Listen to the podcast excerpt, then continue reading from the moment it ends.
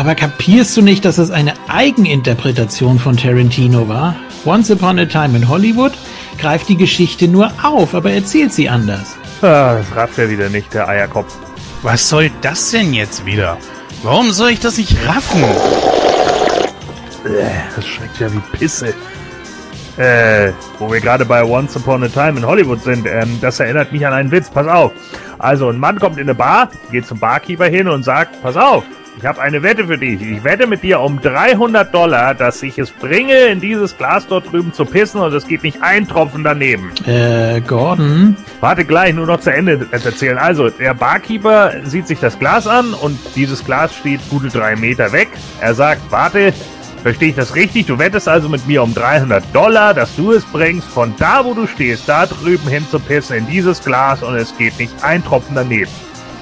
Der Gast sieht den Typ an und sagt, ja, genau so ist es. Und der Barkeeper sagt, Du, Gordon. äh, Ruhe jetzt, ich erzähle dir einen Witz, Mann. Also, äh, wo war ich?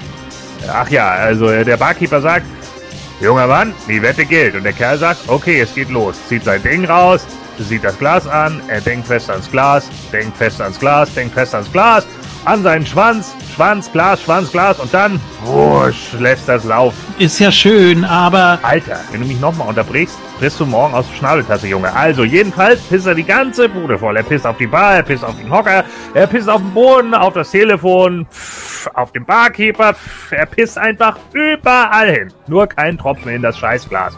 Der Barkeeper lacht sich darüber natürlich den Arsch ab. Er ist 300 Dollar reicher. Und er sagt, Gordon, nur so als Tipp. hier ist ein Tipp von mir, fresse jetzt! Also, wie gesagt, der Barkeeper lacht sich schlapp und sagt, du bescheuert, der Idiot hast alles getroffen außer dem Glas. Du schuldest mir 300 Dollar, Alter. Der Kerl sagt, entschuldige mich, nur eine kleine winzige Sekunde. Geht in die hintere Ecke der Bar, wo gerade ein paar Jungs eine Runde Billard spielen. Er läuft zu ihnen rüber, quatscht mit ihnen kurz und kommt dann zum Tresen zurück und sagt, hier bitte, Mr. Barkeeper, 300 Dollar. Gordon, hör doch mal. So, ey, jetzt mal ernsthaft, ne? Der Nächste, der mich unterbricht, bekommt echt auf die fiese Fresse.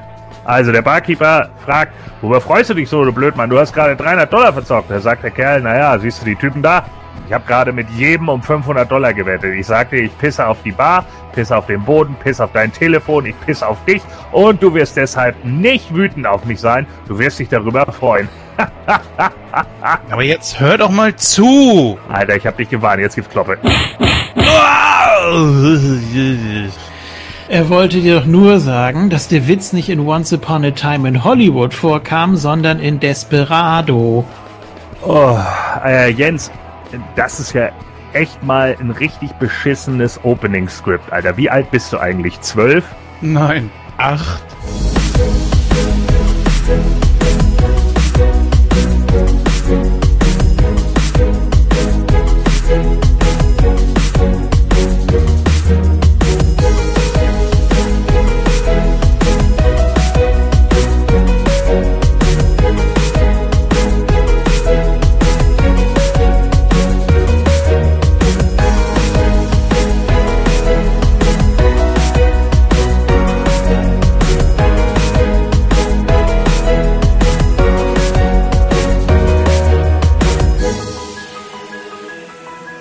Ja, herzlich willkommen bei Nightcrow, liebe Hörer. Wir sind heute zu dritt und wollen einen, ja, noch relativ aktuellen Film, der im Kino läuft, besprechen.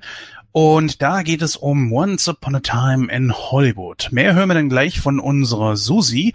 Heute allerdings, äh, jetzt erst aber erstmal meine Mitstreiter heute. Da haben wir zum einen den Gordon, hallo. Ba, hallo. Und natürlich den Julian. Hi. Hallo.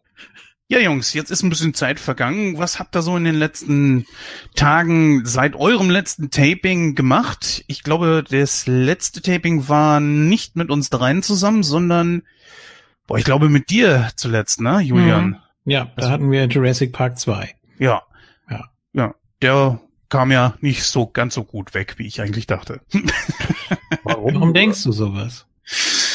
Ja, warum nur? Gordon, du wolltest ja eigentlich, wenn du es geschafft hättest, äh, bei Jurassic Park 2 teilnehmen. Äh, kannst ja mal kurz erläutern, warum du den Film nicht so gut findest? Weil er einfach ein langweiliger Aufguss des ersten ist und unglaublich viele äh, beschissene Fehler hat, inklusive das Auto fährt über Boden und zieht Streifen, aber die äh, Dinosaurier, die neben dem Auto hinterherrennen, hinterlassen keine Fußspuren äh, oder der T-Rex, der dem Captain offensichtlich komplett auffrisst und zwar so, dass der Arm am Lenkrad hängen bleibt, am Steuerrad hängen bleibt. Aber wie ist er denn in die scheiß kleine Kabine reingekommen, wenn der Kopf dreimal so groß ist? Der hat ja eine richtig lange Zunge, mit dem er den Captain da rausgelutscht hat, wa?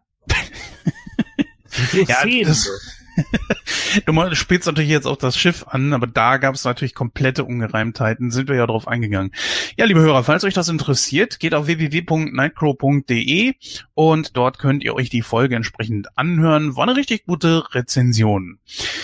Ja, wir möchten natürlich nochmal drauf eingehen, äh, beziehungsweise euch darauf hinweisen.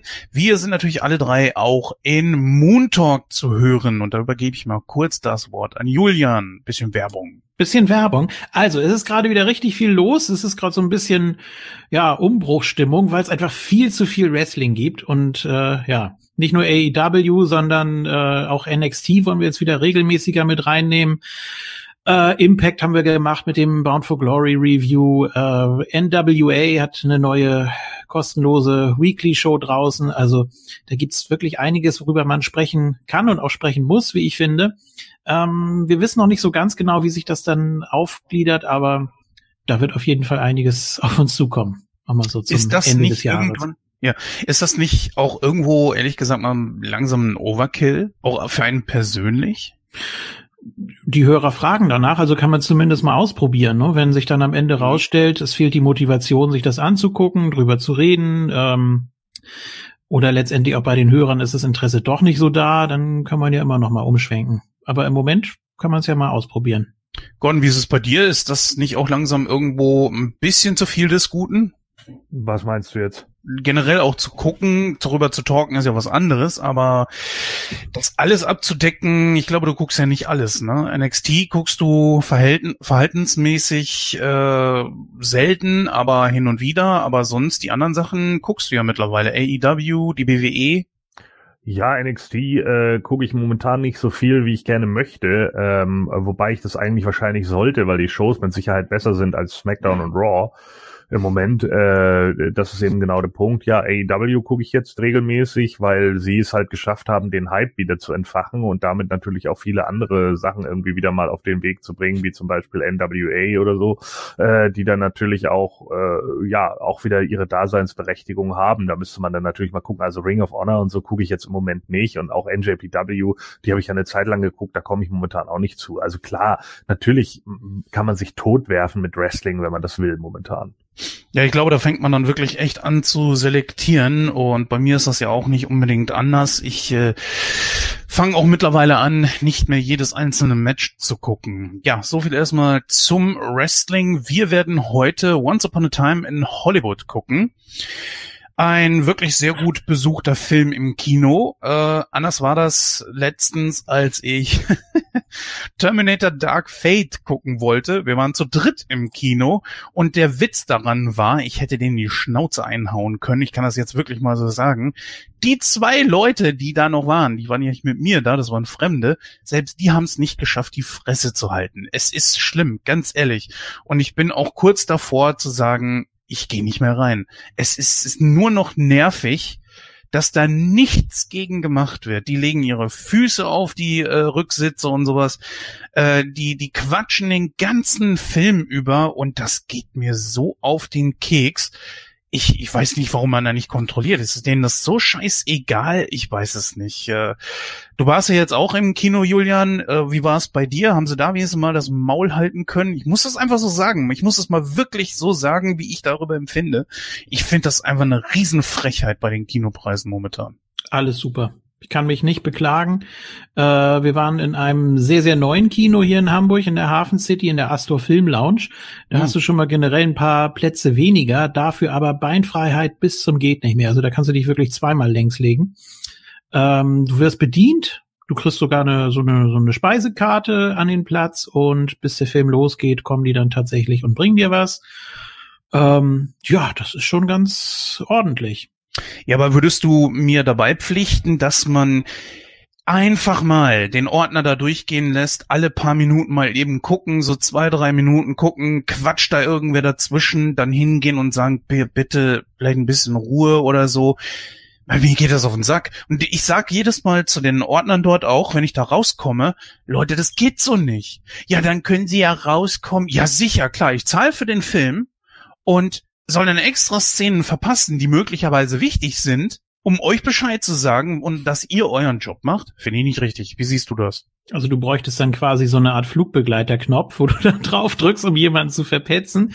Das wäre doch mal so eine so eine Option, oder? Naja, ich weiß es nicht. Also ich hatte das Problem eigentlich noch nie, wenn ich ehrlich bin. Ähm, wenn dann vielleicht mal so zur Schulzeit oder so, wenn, wenn Gleichaltrige irgendwie nachmittags mal im Kino waren oder so.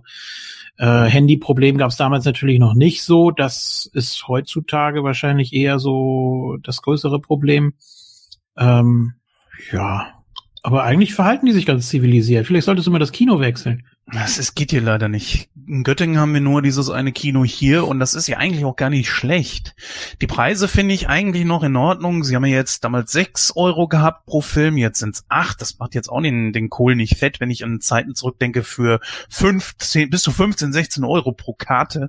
Kann man das immer noch akzeptieren. Trotzdem allerdings gebe ich Geld aus. Ich äh, zahle nicht nur den Eintritt, ich zahle dort ja auch Popcorn, Getränke oder was auch immer. Und ich finde, das sollte eigentlich zum Service dazugehören. Wir hatten jetzt letztens eine Situation, da wollten wir Joker gucken. Wer den bis jetzt noch nicht gesehen hat, ein grandioser Film. Ich wette auch, dass der Oscars gewinnen wird, en masse. Zumindest für die beste, für den besten Hauptdarsteller. Und da, äh, da, da gab es ein technisches Problem. Kann mal vorkommen. Kann man ja, man ist zwar dann zwar vielleicht äh, wütend, aber was soll man machen? Das, das steckt man mal nicht drin. Nur, wie das Ganze gehandhabt wurde, war echt kacke. Die haben den Film gezeigt. Der Film war, ähm, man muss sich das so vorstellen, die Synchro war nicht wirklich zu hören, dafür aber die ganzen äh, Soundeffekte, die Musik und so weiter, das war alles deutlich zu hören. Okay, gab es ein technisches Problem.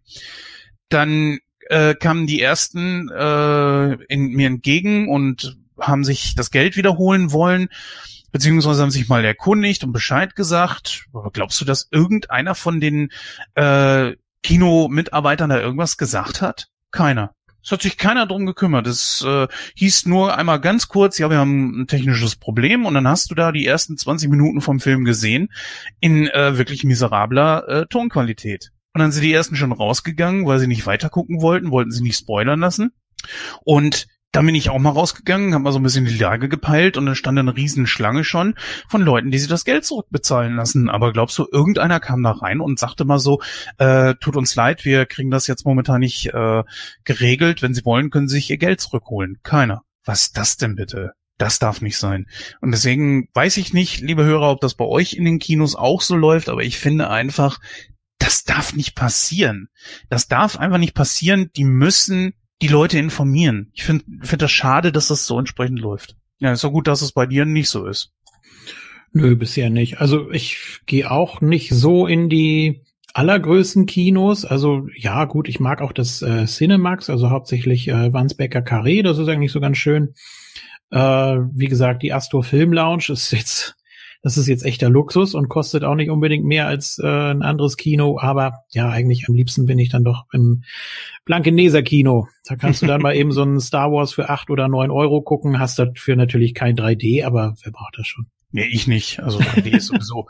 Ja, für mich ist das unnütz. Also was natürlich äh, schön war, war jetzt so den letzten Trailer zu sehen von äh, Star Wars. Da freuen wir uns ja schon alle drauf und sind wir wieder unglaublich. ja? Ich wollte den gar nicht gucken, aber der lief natürlich im Trailer-Paket vor Once Upon a Time und da dachte ich, na scheiße, mache ich jetzt Augen und Ohren zu. Nee, es sieht auch ein bisschen doof aus. Dann habe ich mir den eben angeguckt. Und äh, ja, es, ich finde, es nimmt ein bisschen was vorweg, aber ich, ich gucke ihn sowieso. Ich hätte den Trailer nicht gebraucht. Ich finde ja Episode 8 gar nicht so schlecht. Nicht so schlecht, wie manche den machen. Er ist nicht wirklich super genial. Jetzt kommt natürlich auch nicht an Episode 4 bis 6 ran, aber so schlecht, wie den alle machen, finde ich ihn persönlich nicht. Es gibt Ungereimtheiten, ja. Aber mal gucken. Ja, Vielleicht. Also ganz klar obere Hälfte. Wenn du alle, alle Side Story Filme und so noch äh, dazu rechnest und denke ich schon. Er hat halt einfach schlechtes oder schwaches Charaktertelling, ne? Mhm. Gerade was die, was die Bad Guys angeht. Die sind halt echt schlecht. Ja, ich bin, ich bin nicht objektiv, ich bin Luke-Fanboy, von daher ist der Luke, bei mir ganz Luke mit ist, oben. Luke ist der Charakter, der herausragt. Ja. Den, den, den finde ich großartig, vor allen Dingen, weil Hamill absolut Schauspielen gelernt hat. So, das ist ja. Äh, Luke ist der beste, beste Part. Wenn der nicht dabei wäre, wäre der Film eine absolute Banane. Ja, stimmt. Und ich muss auch sagen, selbst Harrison Ford war nicht so gut in Episode 7 wie er in 8. Ich weiß nicht, äh, ob man gemerkt hat, so dass Harrison, was heißt kein Bock, aber er hat's jetzt gemacht. Ich denke, er hatte bestimmt beim Drehen auch Spaß, aber für ihn ist das Kapitel jetzt einfach abgeschlossen und vielleicht auch ganz gut so. Ein, ein älterer Han Solo hat mich nicht so gepackt wie ein älterer gereifter, sagen wir mal, äh, Indiana Jones. Deswegen fand ich äh, Indiana Jones 4 auch irgendwie gar nicht so schlecht. Ich fand einen älteren Indiana Jones von Harrison Ford gespielt gar nicht so schlecht. Ich weiß nicht, was alle so ein Problem damit haben, mal abgesehen von der Story. Naja, ja, gut. War der Story schlecht. Also ich finde Indie 4 äh, deutlich besser als äh, Star Wars 8. Ja, das stimmt. Haben wir ja schon drüber gesprochen. Wir waren uns ja in entsprechenden Rezensionen, die ihr natürlich auch bei uns hören könnt, liebe Hörer, einfach mal auf unsere Seite gehen. Da waren wir uns ja relativ einig, wir beiden. Wir beiden mögen den Film, ja. Also da gibt's ja andere, die verteufeln den ohne Ende. Ja, aber man muss sich eben mal fragen, warum so, weil weil weil sie Klischee äh, Sachen aus den jeweiligen aus dem jeweiligen Zeitraum mit in die Filme einbauen. Das haben sie ja schon immer getan. Da, also tut mir leid, aber ich fasse mir einfach an den Kopf, wenn Leute sagen, ja die Alien-Thematik, wie unrealistisch. Ja, aber ein Ritter, der 2000 Jahre beim Heiligen Gral sitzt, wie realistisch. Ja, es ist, das ist eben das vielleicht, warum sich die Leute da nicht so wirklich mit befassen. Es war nie die Idee hinter Indiana Jones, nur auf äh, religiöse Mythen zu gehen, sondern ja. er macht ja auch andere Sachen wie Mayas und sowas. Und was auch eine Religion war. Ja, ja, ja, aber nicht nur christlich, weißt du? Und genau das ist das eben. Äh, zu diesen ganzen Mythen aus der Vergangenheit sind Aliens ebenfalls mit drin. Das wird ja auch immer mal irgendwo vermutet und auch von der religiösen, ach, religiösen, von der seriösen Wissenschaft ja auch nicht. Äh, es wird zwar als unwahrscheinlich angesehen, aber man kann es ja auch nicht äh, widerlegen, dass nicht Aliens vielleicht damals schon hier waren. Und genau das, ob nun wahr oder nicht wahr, greift eben Indiana Jones auf. Aliens gehören dazu. Das war immer die Idee von Indiana Jones. Deswegen weiß ich nicht, was die Leute für ein Problem haben. Ja, Julia? Aber es sind doch interdimensionale Wesen. Aliens werden doch gar nicht erwähnt in dem Zusammenhang. Nein, aber ja, das war ja, ja, das Gespräch. Ja, aber genau. Und es ist ja auch, es ist ja auch letzten Endes nur die Darstellung so. Ja. Ne? Mhm. Und die Darstellung beruht doch auch nur auf Zeichnungen, die sie irgendwann mal irgendwo gefunden haben. Warum derjenige oder diejenige, die so gezeichnet haben, ist doch in dem Moment vollkommen unerheblich. Vielleicht hat er auch nur jemanden mit einer Sonnenbrille gezeichnet. Ja, ich, ich glaube einfach, äh, hier übrigens, das war ja auch dieses Gespräch zwischen Lucas und äh, George, wo er gesagt hat, der, ich weiß nicht, wer das zu wem gesagt hat. Zwischen ich, Lucas und George? Ja, ja, genau. Danke. Zwischen Lucas George, und Spielberg. Lucas und Spielberg, ja, ja, ich bin wieder auf der Höhe des Geschehens, man merkt. Ähm, ich glaube, George Lucas hat gesagt so, ja, es geht um, es geht um keine Aliens, es geht um Leute, um, um, um Wesen, die nicht von der Erde stammen und interdimensional reisen. Und Spielberg hat wohl sowas in der Richtung gesagt wie, aha, es geht um Wesen, die nicht von der Erde stammen. Also Aliens, Außerirdische. so oder so. Es sind Aliens. Das ist doch scheißegal, ey. Der Film hat einen super Flair. Der hat einen guten Witz Woo. und der hat auch, man muss das mal von der Warte aus sehen, ein, ähm, ach, wie heißt der Schauspieler nochmal hier, der Nervige da? Ähm, ähm, ähm, ähm. Shia LaBeouf. Danke, genau. Äh, ich war der nervig? Nee, warte, ich finde, weil viele sagen, er wäre nervig. Äh, ich finde ihn gar nicht so schlecht, aber das passt dann doch. Passt doch. Ist doch in Ordnung. Er, ja Ja, vor allem ist super gecastet. Er, er, war ja bewusst der, der nervige Pomaden. Ja. So, ne? Also ich meine, das, das war ja schon, die Rolle war ja auch so angelegt und das, das war ja auch das Ende, wo er dann seinen Hut wieder nimmt und sagt, nee, nee, das ist meiner. So, Denkt man Hayden Christ ja, denkt man Hayden Christensen aus Episode 1, äh, 2 und 3, in 1 war er ja noch nicht dabei, da sagten ja auch so viele, boah, der Typ ist so unsympathisch und er kann nicht schauspielern. Nee, kann er auch nicht. Aber genau das sollte Anakin ja sein. Er sollte ja unsympathisch Schlechter sein. Schlechter Schauspiel, ach so. Ja, wobei bei, bei Hayden ja. Christensen, da hätte ich auch eine andere Besetzung geiler gefunden. Einfach jemand, der mehr Charisma hat. Shia LaBeouf? Ja, das nicht unbedingt, obwohl ich Shia LaBeouf als einen deutlich besseren Schauspieler wahrnehme als Hayden Christensen, ja. Das ist auch nicht schwer. ja, genau. Das ist eben genau der Punkt. Aber ich denke, da hätte es mit Sicherheit auch andere Actor gegeben, die äh, ja, die da einfach besser gepasst hätten. Mhm. Stimmt.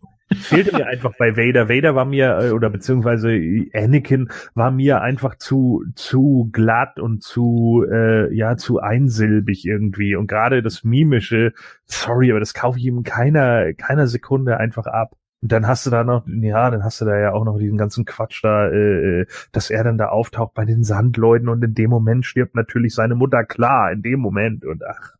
Hm. Ja. Ja, das ja. ist. Äh, okay. Ich finde nur, wenn man mal davon absieht, dass, dass das Schauspielerische bei ihm nicht so stimmt, man muss ganz ehrlich sagen, das war mal Mark Hamill auch so.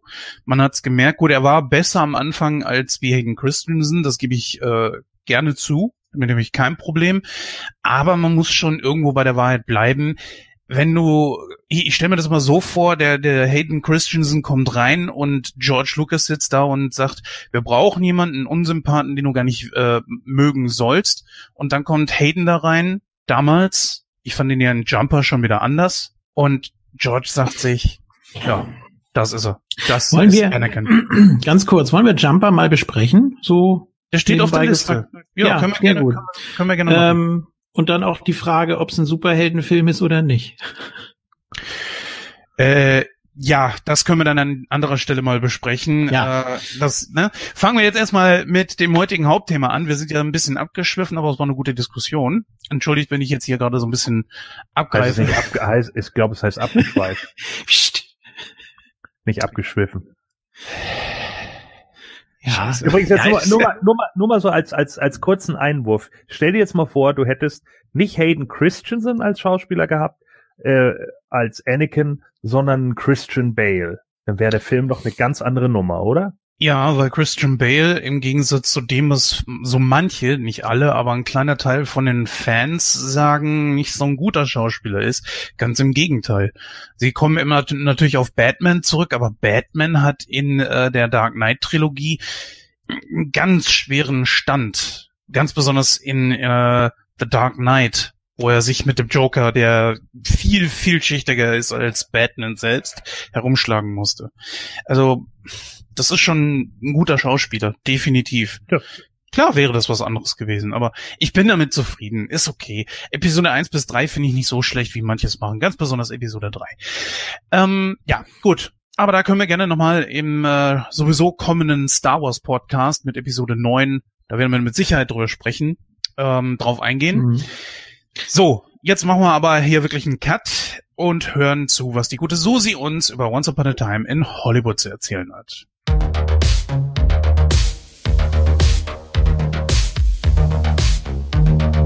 Im August 1969 wurde die damals erst 26 Jahre alte Sharon Tate und ihre Gäste von drei Mitgliedern der sogenannten Manson-Familie ermordet. Dieses tragische Ereignis ist nun genau 50 Jahre her. Dies nahm Kultregisseur Quentin Tarantino zum Anlass, einen Film über diese grausamen Morde zu drehen. Doch hier nahm er sich die künstlerische Freiheit und veränderte den tatsächlichen Ablauf der Geschichte und erzählt sie auf seine Weise. Ob dies eine gute Entscheidung war oder Tarantino hier einen Fehler begangen hat, das versuchen Gordon, Julian und Jens in der heutigen Rezension herauszufinden und gehen dabei auch auf die faktischen Ereignisse ein, welche sich vor 50 Jahren abgespielt haben.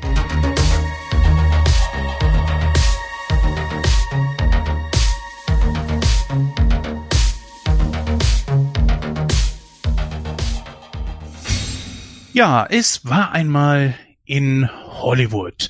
Once Upon a Time in Hollywood. Der, wenn ich mich jetzt nicht täusche, achte Film von Quentin Tarantino, einem Kultregisseur. Alleine nur über Tarantino würde ich sagen, würde es sich lohnen, einen eigenen Podcast zu machen. Wenn man von einem Kultregisseur sprechen kann, dann von Quentin Tarantino.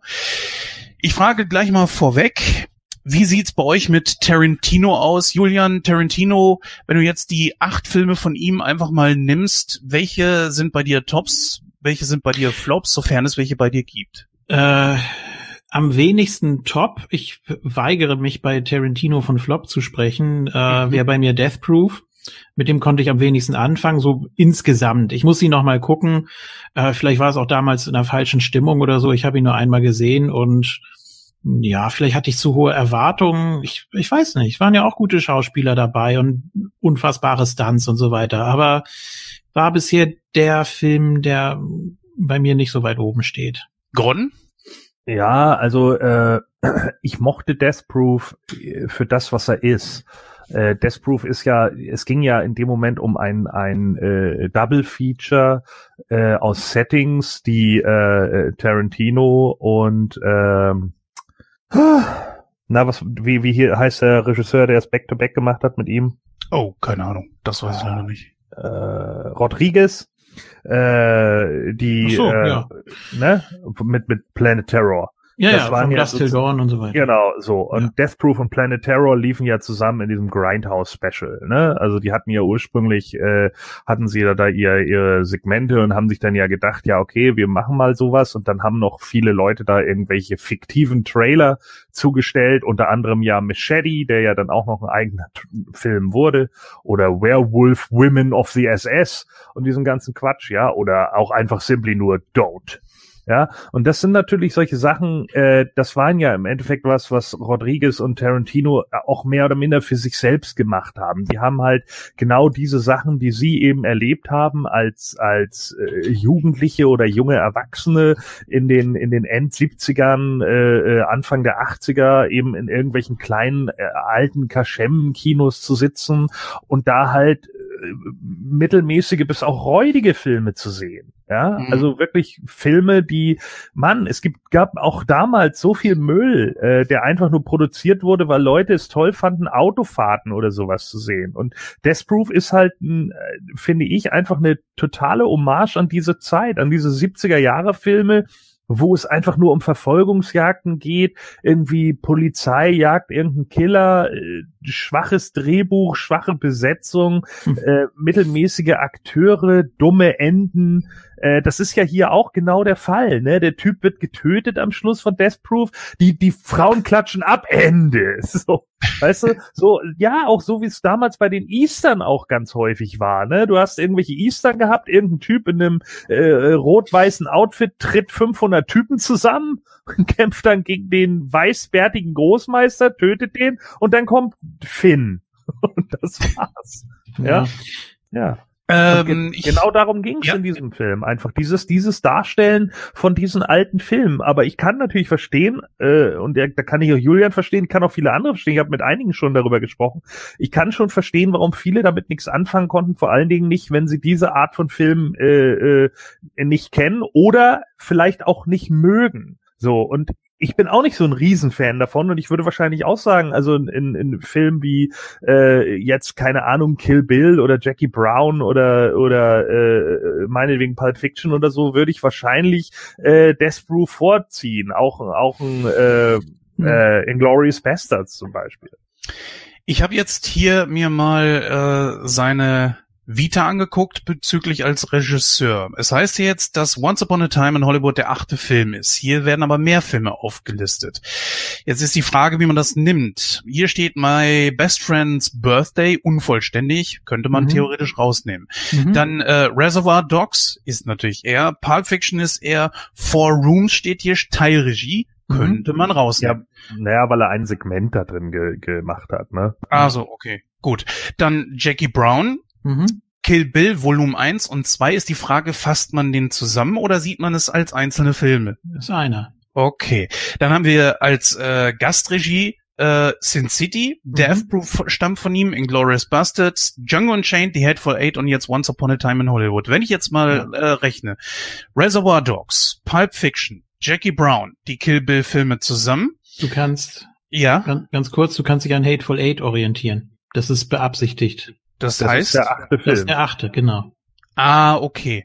Also wäre Once Upon a Time in Hollywood jetzt der neunte Film. Ja. Okay. Ja. Dann wäre ja, wie viel wollte er machen? Neun, ne? Zehn. Zehn Filme. Ja. Okay. Ich hoffe. es nicht auch noch das Gerücht, dass er noch einen Star Trek-Film macht? Ja, ja. Es könnte ja vielleicht sogar der zehnte. ja, warum nicht? Ey, mal, mal ganz ehrlich, Star Trek braucht einfach was Neues. Also Discovery kommt nicht bei jedem gut an. die, ganze, die ganze Crew auf der Brücke, wie die, also die liegen die da alle barfuß bekifft. Uhura Ach so. einfach ohne Schuhe an. Ja, Ah. Bildschirm füllen. Und einer sitzt in zehn vorne und fängt an, das erinnert mich an einen Witz. Ja, genau. Klasse. ja. Geht auf die Brücke und pisst alles voll. Ich finde ja Tarantino als Schauspieler auch gar nicht so schlecht. Ja. Also, ja, ganz ehrlich, ich, ich finde ihn nicht schlecht, so in, in als Nebencharakter. Warum nicht? War gar nicht so schlecht. Egal, gut.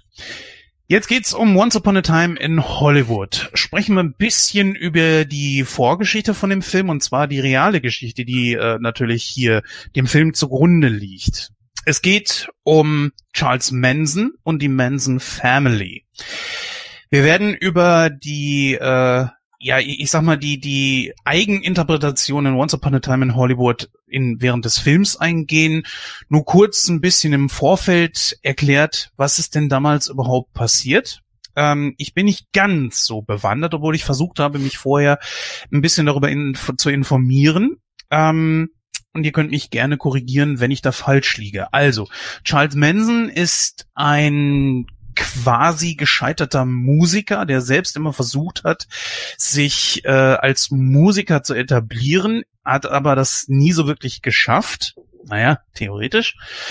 Ähm, und er ist dann irgendwann in diese Hippie-Szene reingeraten und hat gemerkt, dass er ja so leichtgläubige Mädchen, die auch von der Gesellschaft nicht ganz so akzeptiert wurden, äh, die die halt eben mehr so Loner-mäßig unterwegs waren, also mh, ja, wie wie soll man sagen, so so nicht in der Clique waren, sondern eher die, die außen standen und so weiter. Und das hat er wohl gemerkt und hat dann diese, weil er auch, äh, ich sag mal, psychisch sehr begabt ist, er kann die Menschen gut manipulieren und hat diese dann entsprechend manipuliert und daraus entstand dann schnell gesprochen die Manson Family.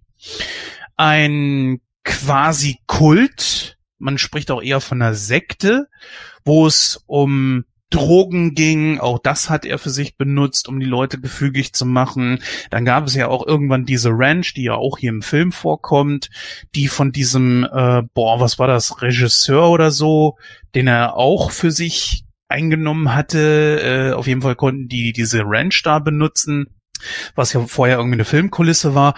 Und dort grasierte dann die sogenannte Manson Family und um ihn entstand dann so wirklich so ein Kult. Und ja, es war eigentlich nichts anderes als wie Leute, die Drogen genommen haben, sexfreie Liebe und so weiter und so fort. Und das war aber nicht nur Gras, es war auch, ich glaube, Crystal Meth und was weiß ich, was die alles da genommen haben. Naja, und das Ganze endete dann irgendwann darin, dass Manson nie selber gemordet hat, aber seine Leute dazu beauftragt hat, dass sie gewisse Morde begehen. Und dann gab es natürlich diesen ganz berühmten Mord in dem Haus äh, von dem Regisseur Roman Polanski. Polanski. Genau, ja. Ähm, und der allerdings selber nicht vor Ort war. Trotzdem allerdings äh, sind die damals sogar schwangere Sharon Tate diesen dreien zum Opfer gefallen.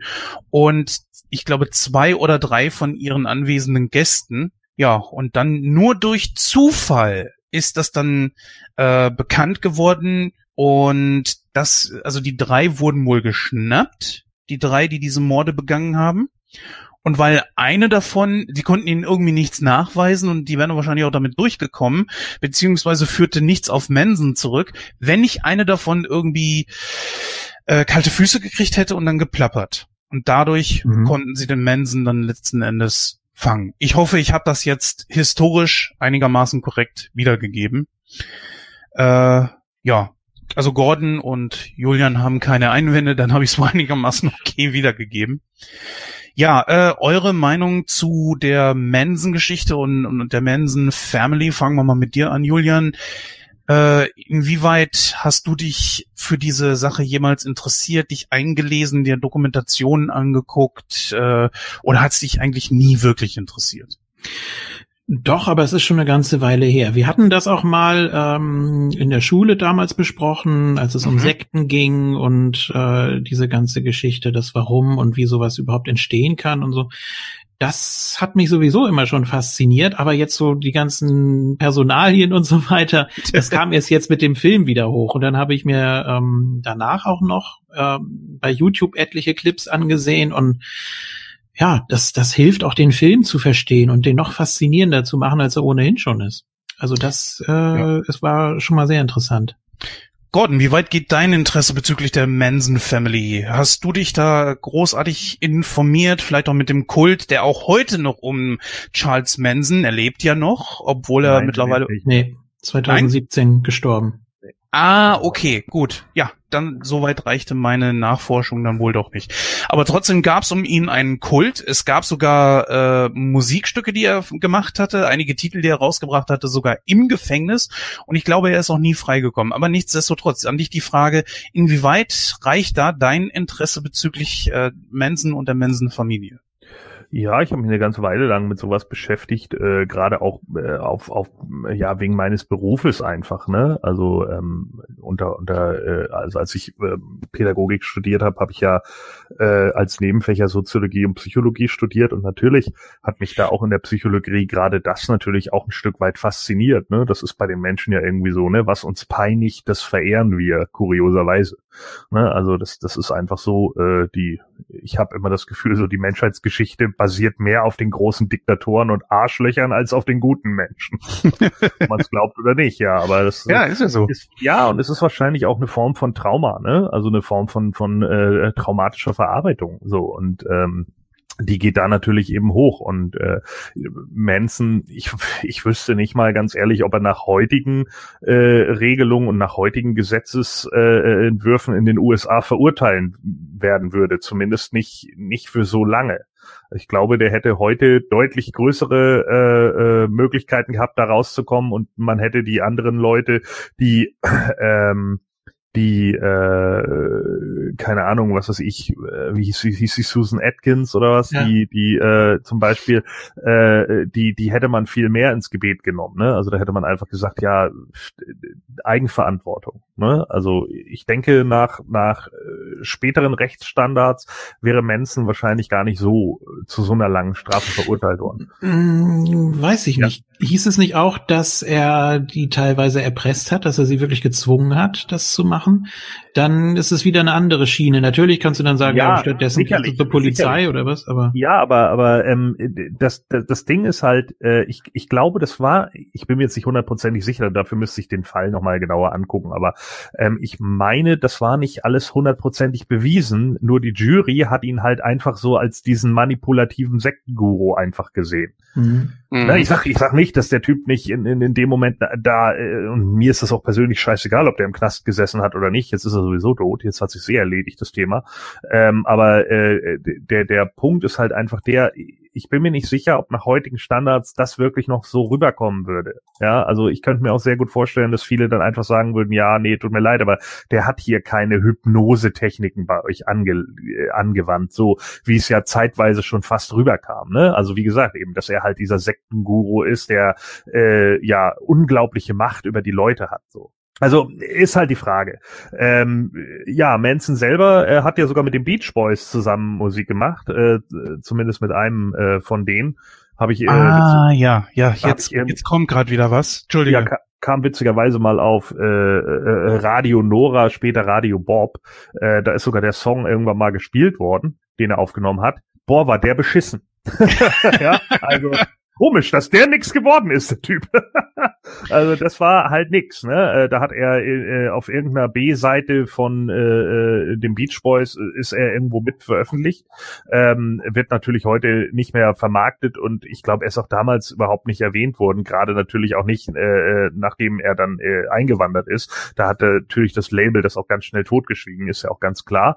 Ähm, aber irgendwie gab's halt einen Song und den haben sie tatsächlich mal bei Radio äh, Bob oder Nora, ich weiß nicht, ob es da noch Nora Nora war, haben sie es tatsächlich mal angespielt äh, in dieser äh, Musikhistorie und das war einfach nicht gut. Also war wirklich nicht gut. Er hat keine Stimme, er hat er hat überhaupt keinen kein also er hatte keine Stimme, er hatte überhaupt keinen Druck äh, äh, oder oder auch kein kein richtiges Gefühl für das und sein Gitarrenspiel war halt auch echt Mittelmaß, ne? Also mhm nee, sorry, aber äh, wenn er da jemanden für verantwortlich machen wollte, dass er da nichts geworden ist, dann vor allen Dingen sich selbst. Sorry, Chuck. ja, also da warst du einfach nicht gut genug. So, du bist halt. Also er hat sich letztendlich für den richtigen Karriereweg entschieden, willst du sagen? Das ja, nee, also, einfach mehr. Es hieß ja, es hieß ja, dass es damit ja auch irgendwie was zu tun hatte, ne? Es ging doch, ging es nicht irgendwie darum, dass er eigentlich Geld haben wollte von irgendjemanden da, der, der in dem Haus gewohnt hatte vorher und dann aber nur die Sharon Tate und die anderen vorgefunden hat?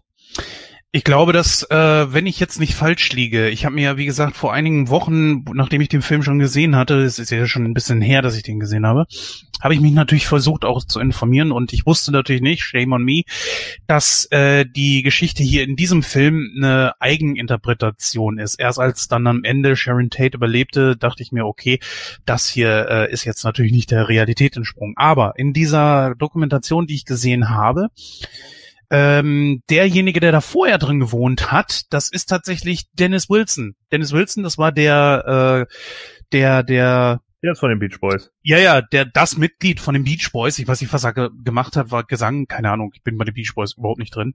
Ist aber nicht so wichtig. Auf jeden Fall hat der da vorher drin gewohnt und weil Manson, wenn ich das jetzt so richtig zusammenkriege, ihn so dermaßen äh, traktiert hat, hat er ähm, dort die dieses Anwesen verkauft und zwar an den Regisseur, an, an Polanski. Und weil äh, Manson das wohl nicht wusste, dass der da ausgezogen ist, hat er die da hingeschickt. Und die drei, die da hingeschickt wurden, die haben allerdings natürlich nicht Polanski vorgefunden, sondern äh, nicht äh, den, den, den äh, Wilson vorgefunden, sondern Tate. Und dann ja, haben sie eben. dann halt eben die umgebracht. Ja. Also das, so ungefähr müsste das gewesen sein. Ja, das kam mir gerade noch mal in den Sinn. Entschuldigung. Richtig so. Und Manson hat es ja dann später auch irgendwie so verkauft, ne, dass äh, äh die ganzen Hippie-Kiddies, äh, die er dann da irgendwie unter seinen Fittichen hatte, dass die ja schon vorher alle Ausgestoßene der Gesellschaft waren, dass er sie ja gar nicht dazu gemacht hätte, sondern die äh, hatten ja schon vorher alle ein Rad ab, weil die Eltern sie nicht richtig äh, behandelt haben. Und ich denke, ganz Unrecht hat er damit natürlich auch nicht. Ne? Es hat, wird ja auch einen Grund gegeben haben, warum die halt alle irgendwie ein, ein Stück weit ja nicht nicht ganz auf der Höhe waren. So mal natürlich neben den Drogenexzessen, die sie jetzt alle da irgendwie hatten, äh, ganz abgesehen so. Aber natürlich ist es schon so, dass das natürlich auch ein Stück weit was äh, damit zu tun hat. So. Und ich denke, wie gesagt, äh, unter, unter diesen Prämissen äh, wird es, wäre es heutzutage einfach äh, schwieriger, da einfach so ein, ein Monster zu stilisieren, das äh, ihn dazu gemacht hat. Ich glaube, die Strafe für ihn wäre äh, heutzutage nicht so hoch ausgefallen. Sehe ich definitiv genauso, weil das große Problem ist, er hat ja nicht gemordet, aber es wäre eher Anstiftung zum Mord. Ja, aber auch Oder dann. Manipulation. Richtig, aber auch dann müsste man es, wie gesagt, eben eindeutig nachweisen können. Ne? So wie du es, was weiß ich, einem Mafiosi nachweisen können muss, dass da Geld geflossen ist. Oder einem Mafiosi nachweisen können muss, äh, dass er die Leute wirklich äh, explizit erpresst hat oder wie auch immer. Mhm. Ja, so, so könnte ich mir halt, vorstellen. Ja, und das ist halt sehr schwierig und und ich glaube halt einfach, wenn wenn das nicht so, ich glaube auch Manson hat sich eben selber damit nicht so wirklich einen Gefallen getan, dann auch im im im Zeugenstand sich halt wie wie so ein Typ aufzuführen, der eben in Anführungsstrichen nur die Wahrheit sagt. Das wollten ja dann in dem Moment auch die die in Anführungsstrichen braven Bürger, was auch immer, äh, nicht hören. Ne? Ja, genau so. Äh, ich meine, das rechtfertigt, das rechtfertigt sein, seine Sicht äh, auf die Dinge nicht, ne? Äh, ganz klar. So, also wie gesagt, wenn er Leute für sein eigenes Versagen da verantworten machen wollte, sorry, aber keiner kann was dafür, dass du einfach eine schwache Lunge hast und nicht ordentlich singen kannst und scheinbar keinen Power-Akkord greifen kannst, du Pfeife. ja. Ja. Gut, jetzt haben wir natürlich schon, glaube ich, das alles richtig gut abgedeckt. Wollen wir dann mal zum Film kommen? Gordon, würdest du für uns die äh, Handlung ein bisschen zusammenfassen?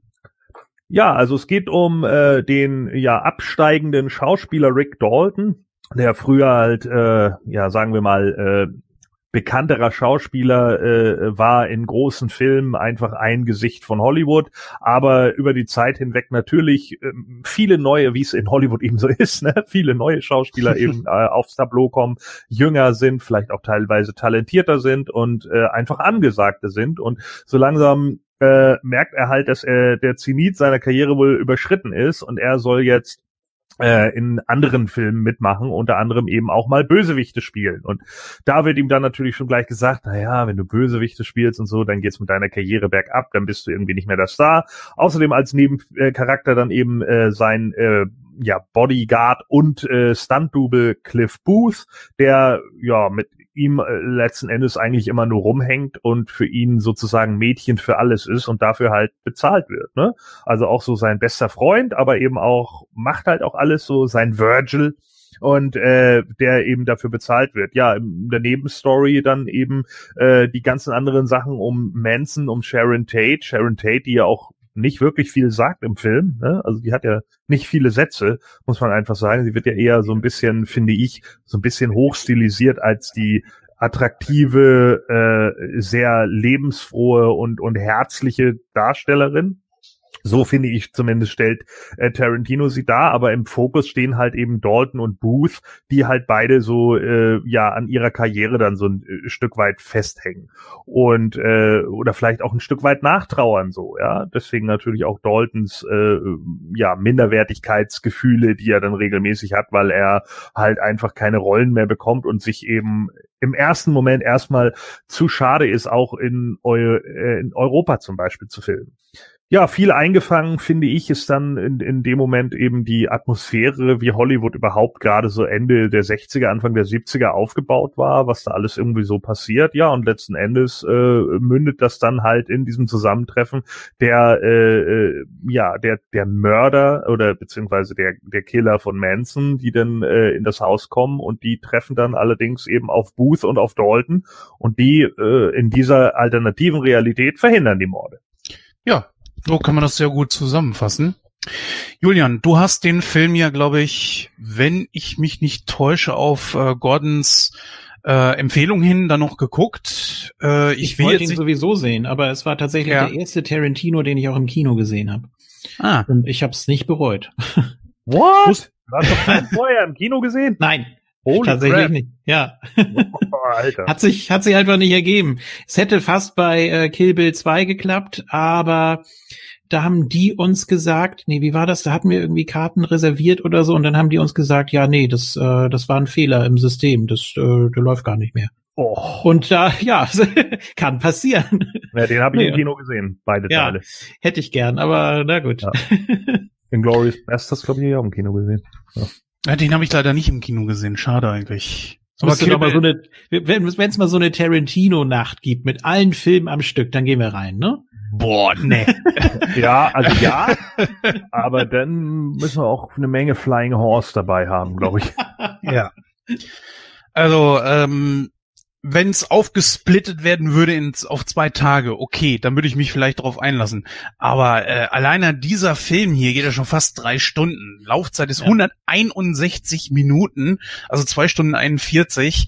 Einer der längsten Tarantino-Filme, wenn nicht sogar der längste. Ich weiß es jetzt nicht genau, aber das ist schon heftig. Nee, also naja, gut, aber okay. Ähm, die Einladung also von deiner Seite aus steht. Dann können wir das gerne machen. machen wir, ne? Ja, klar, Gut. können wir machen. Okay. Gut. Kommen wir erstmal auf den Film. Wir haben in den Hauptrollen Leonardo DiCaprio als Rick Dalton, fiktiver Charakter. Wir haben Brad Pitt als Cliff Booth, äh, fiktiver Charakter. Margot Robbie spielt Sharon Tate, natürlich real. Äh, Margot, Emily, was? Margot, oder? Ja, ich weiß nicht. Margot Robbie oder Margot Robbie. Ich, der eine spricht so, der andere so. Ja, aber ich glaube, sie spricht sich selbst Margot. Ja, dann, dann sagen wir Margot. Margot Robbie. Okay, hört sich auch besser an, finde ich. Ja, Margot Robbie als Sharon Tate, natürlich real. Emily Hirsch spielt Jay Sebring, die war natürlich auch real. Äh, Der. Mark, was? Emil Hirsch. Das Der. ist ein R. Emil Hirsch. Der spielt Jay Sabring. Eieieiei. So, Der war, Aber das, war ein, das war ein Starfriseur. ist nicht wahr. Ist ja, Ja. irre. Kannst ja nicht ändern, aber es war so. Ja, äh, gibt's doch. Wieso? Ja. Hast du hier mit mit äh, hier in Deutschland, wie heißt er? Äh, äh, ähm, ah, wie heißt hier dieser berühmte Starfriseur eigentlich aus Deutschland? Ja. Ähm, Ich guck keinen Udo Trash Walz. TV. ja, Walz, genau, ja. Ja. Udo Walz. So Richtig. schließt sich der Kreis. Und Walz, ja, ja, genau. Gut, dann also von weiter. Christoph. So. Nein, äh, Z und TZ, glaube ich. Aber egal. Ja, ich weiß. So, dann haben wir Margaret Qualley als Pussycat, ja, die gab es auch. Äh, Timothy Oliphant, also ich glaube, die nächsten gab's wohl alle wohl. Äh, als James Stacy in Ja. Lancer, was auch mal in Lancer heißen soll, keine Ahnung. Was Ähm, James, James Stacy, genau. James Stacy war äh, ein Schauspieler tatsächlich, der äh, wirklich auch so so ähm, ja äh, Cowboy-Serien gedreht hat. Mhm.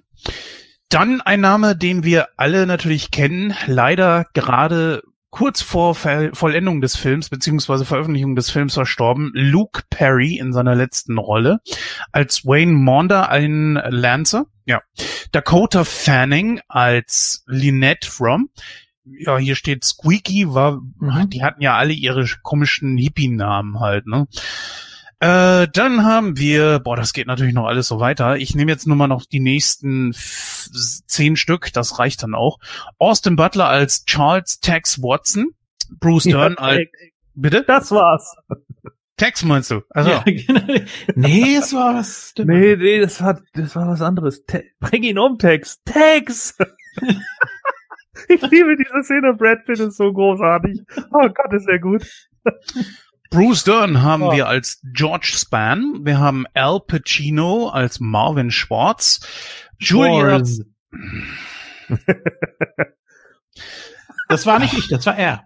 ja, ja, schon gut. Ist ja, ist ja in Ordnung, ist ja richtig. Schwarz. Schwarz. Oh, ich glaube, ich muss mal wieder übelst brutal werden hier. So, Julia Butters als Trudy Fraser. Ähm, dann haben wir Nicholas Hammond als Sam Wanamaker.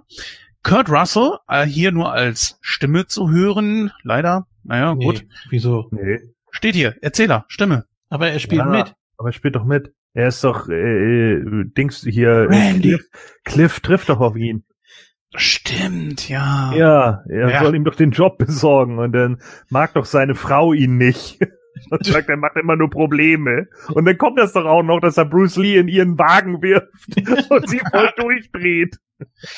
Gut, ich nehme mal etwas äh, prominentere Sachen noch hier, wie äh, nicht nur die Schauspieler, sondern auch die Rollen, die sie spielen. Wir haben Damon Harriman als Charles Manson, was sehr interessant ist, denn in der Serie äh, über Charles Manson spielt er den ja auch, glaube ich.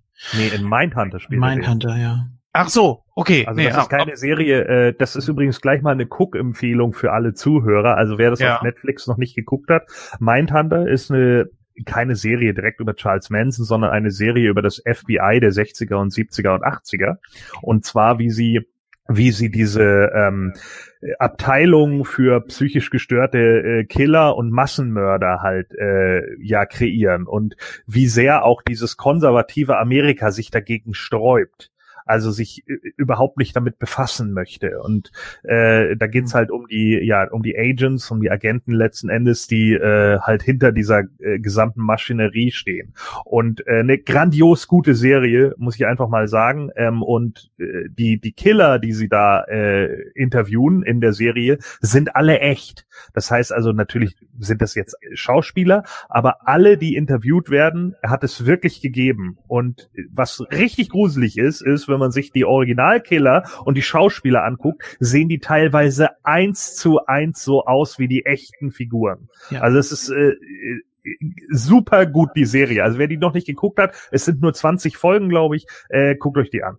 Ist es mehr so, also man hat die Killer schon gefasst oder ist es mehr so aus Profiler-Sicht oder? Beides. Das, Ähm, ach es so, okay. Beides. Also es gibt einmal die, die sie interviewen, die, die sind schon im Knast, die haben sie schon gefasst und die interviewen sie und gucken dann, was mit denen ist. Aber es gibt auch noch Fälle, die offen sind und die sie dann verfolgen. Und wie sie auch anhand von den, äh, von den, äh, sagen wir mal, von den Denkmustern der anderen auf Denkmuster des jeweiligen Killers, den sie gerade verfolgen, schließen. Ja. Hm. Und das ist äh, super stark und es ist super gruselig, wenn man die, die wirklich die echten Leute neben den Schauspielern sieht, weil die sich teilweise so dermaßen ähnlich sehen, dass du echt denkst, Alter, also die, wenn, wie gesagt, wenn ihr die noch nicht geguckt habt, das ist wirklich mal eine Guckempfehlung. Ja, dann haben wir als Steve McQueen Damian Lewis. Natürlich, äh, Charles Manson habe ich schon erwähnt. Wem brauchen wir denn noch? Roman Polanski, genau, gespielt von Raphael. Ach du meine Güte. Xavier Rucha oder so? Ja, so ungefähr. äh, schwierig. Trotzdem cooler Name. Äh, ja, ansonsten würde ich mal sagen, Na, Michael Madsen, ne, als Sheriff Hackett. Ja, kann man auch noch nehmen. Ja, es sie ist ja kein Charakter hier, der nicht, der irgendwie schlecht besetzt wäre oder so, aber das ist ja wirklich sehr viel, was hier aufgelistet ist. Aber gut, ähm, ich denke, wir haben das meiste davon abgedeckt.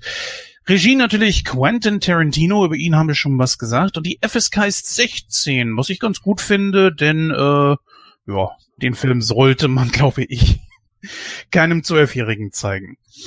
Gut, gehen wir mal auf die einzelnen Charaktere ein. Wollen wir Rick und Cliff zusammenfassen? Was meint er? Weil deren Schicksal ist ja ziemlich zusammen, also ziemlich gleich. Witzige Sache dazu, muss ich mir jetzt notieren, will ich jetzt noch nicht ansprechen, aber es gab ja mal eine Fantheorie und äh, ja. Ich, Mhm. ich spreche ich sprech das nachher nochmal an, wenn wir über die beiden Charaktere gesprochen haben. Dann ist, glaube ich, noch einleuchtender. Einverstanden. Gut, gehen wir es mal einzeln durch. Es sind ja die Hauptcharaktere, da kann man das gerne mal machen.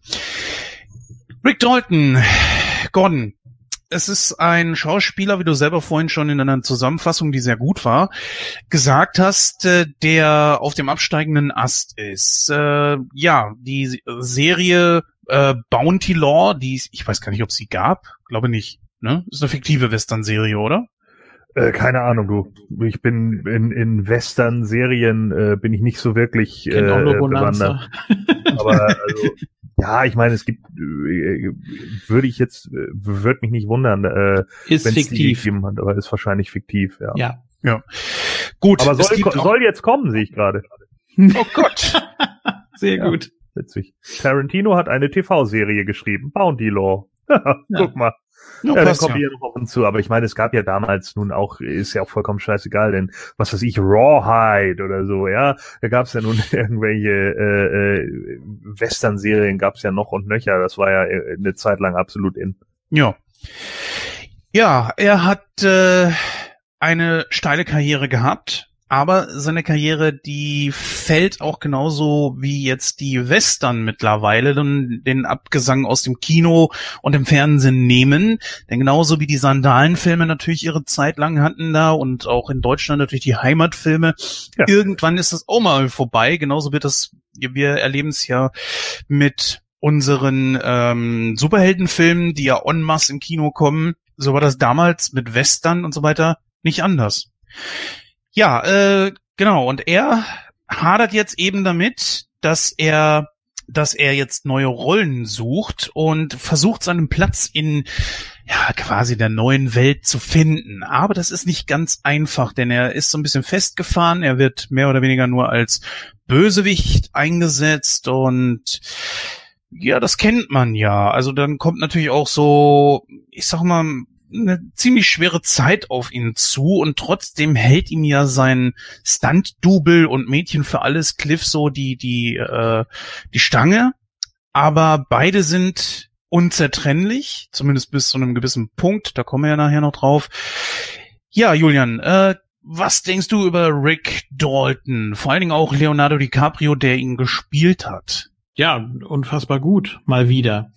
Ähm, Tarantino hat ja auch hier wieder so eine Szene eingebaut. Ähnlich wie bei der letzten Szene von Inglourious Bastards, wo er meint, ich glaube, ich habe gerade mein Meisterwerk äh, erschaffen. Ne, was ja auch so eine versteckte Botschaft äh, war.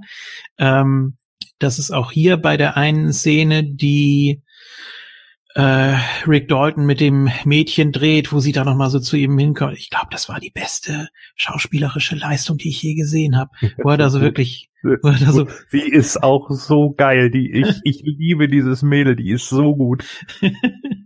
Vor allem aber so überheblich, aber trotzdem nicht unsympathisch. Ne? Also sie versucht ja wirklich ihm zu helfen. Ne? Das ist ja das Schöne.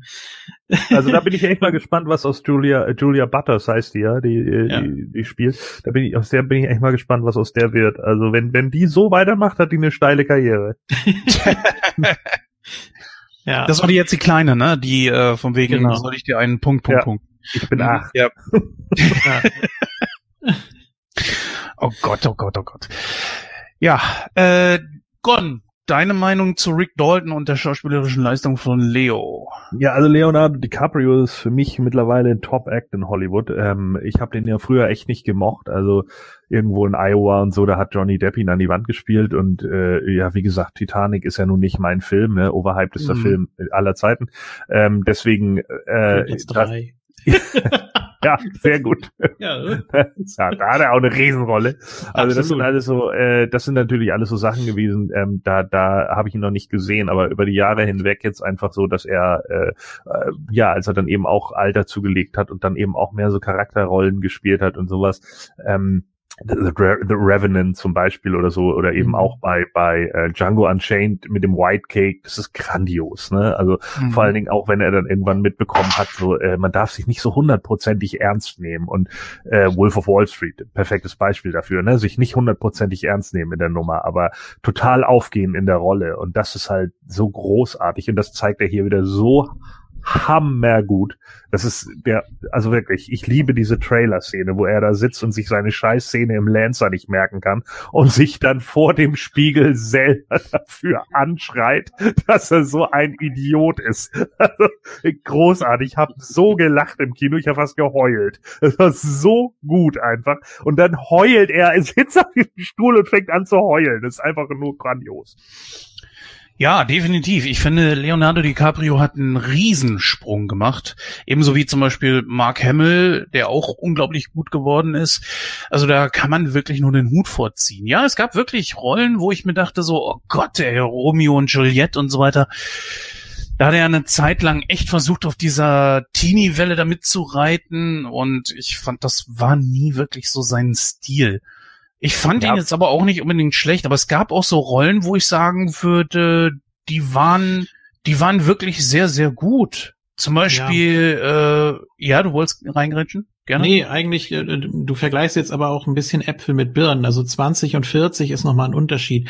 Also allein schon vom Charakter her. Er ist sehr jung geblieben. Ja. Ne, er hat immer noch so dieses, die, diese Bübchenausstrahlung teilweise, aber ähm, er überträgt das äh, in die Charaktere einfach äh, so, wie man es braucht. Und äh, das ist das ist schon beachtlich. Also wer jetzt irgendwie nur den Namen hört, der denkt, ja, okay, Titanic, so fertig und macht da einen Haken dran. Aber äh, wenn man das alles mal so verfolgt und sich dann auch die Filme wie Revenant anguckt, wo man auch wirklich mitleidet, was ja wirklich äh, wirklich teilweise quälende Szenen sind, und das meine ich nur positiv, ähm, wie, wie, wie er sich da durchkämpft und wie man da, wie man da mitgeht. Äh, dazu gehört schon einiges und es ist nochmal ein Unterschied. Also ich würde jetzt nicht unbedingt alles, was er je gemacht hat, in einen Topf schmeißen.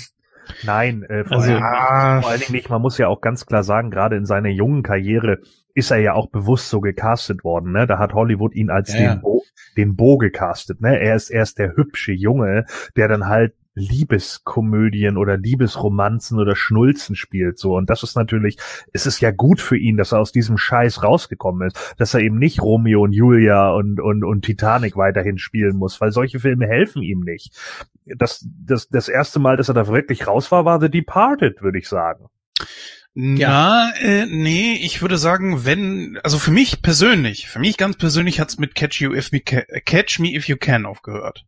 Das war so ein Film, der wirklich Charme hatte, wo er auch gut gespielt hat, weil er da auch viele selber, äh, mein Gott, ich rede jetzt heute aber auch wieder Mist durcheinander, weil er dort auch selber viele Facetten spielen konnte.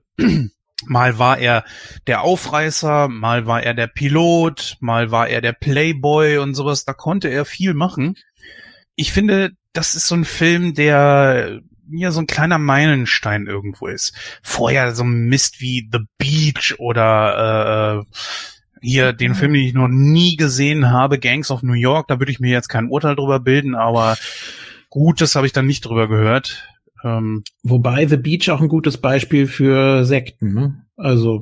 Ja, aber ich, ich habe den Film gesehen, ich fand den unterirdisch.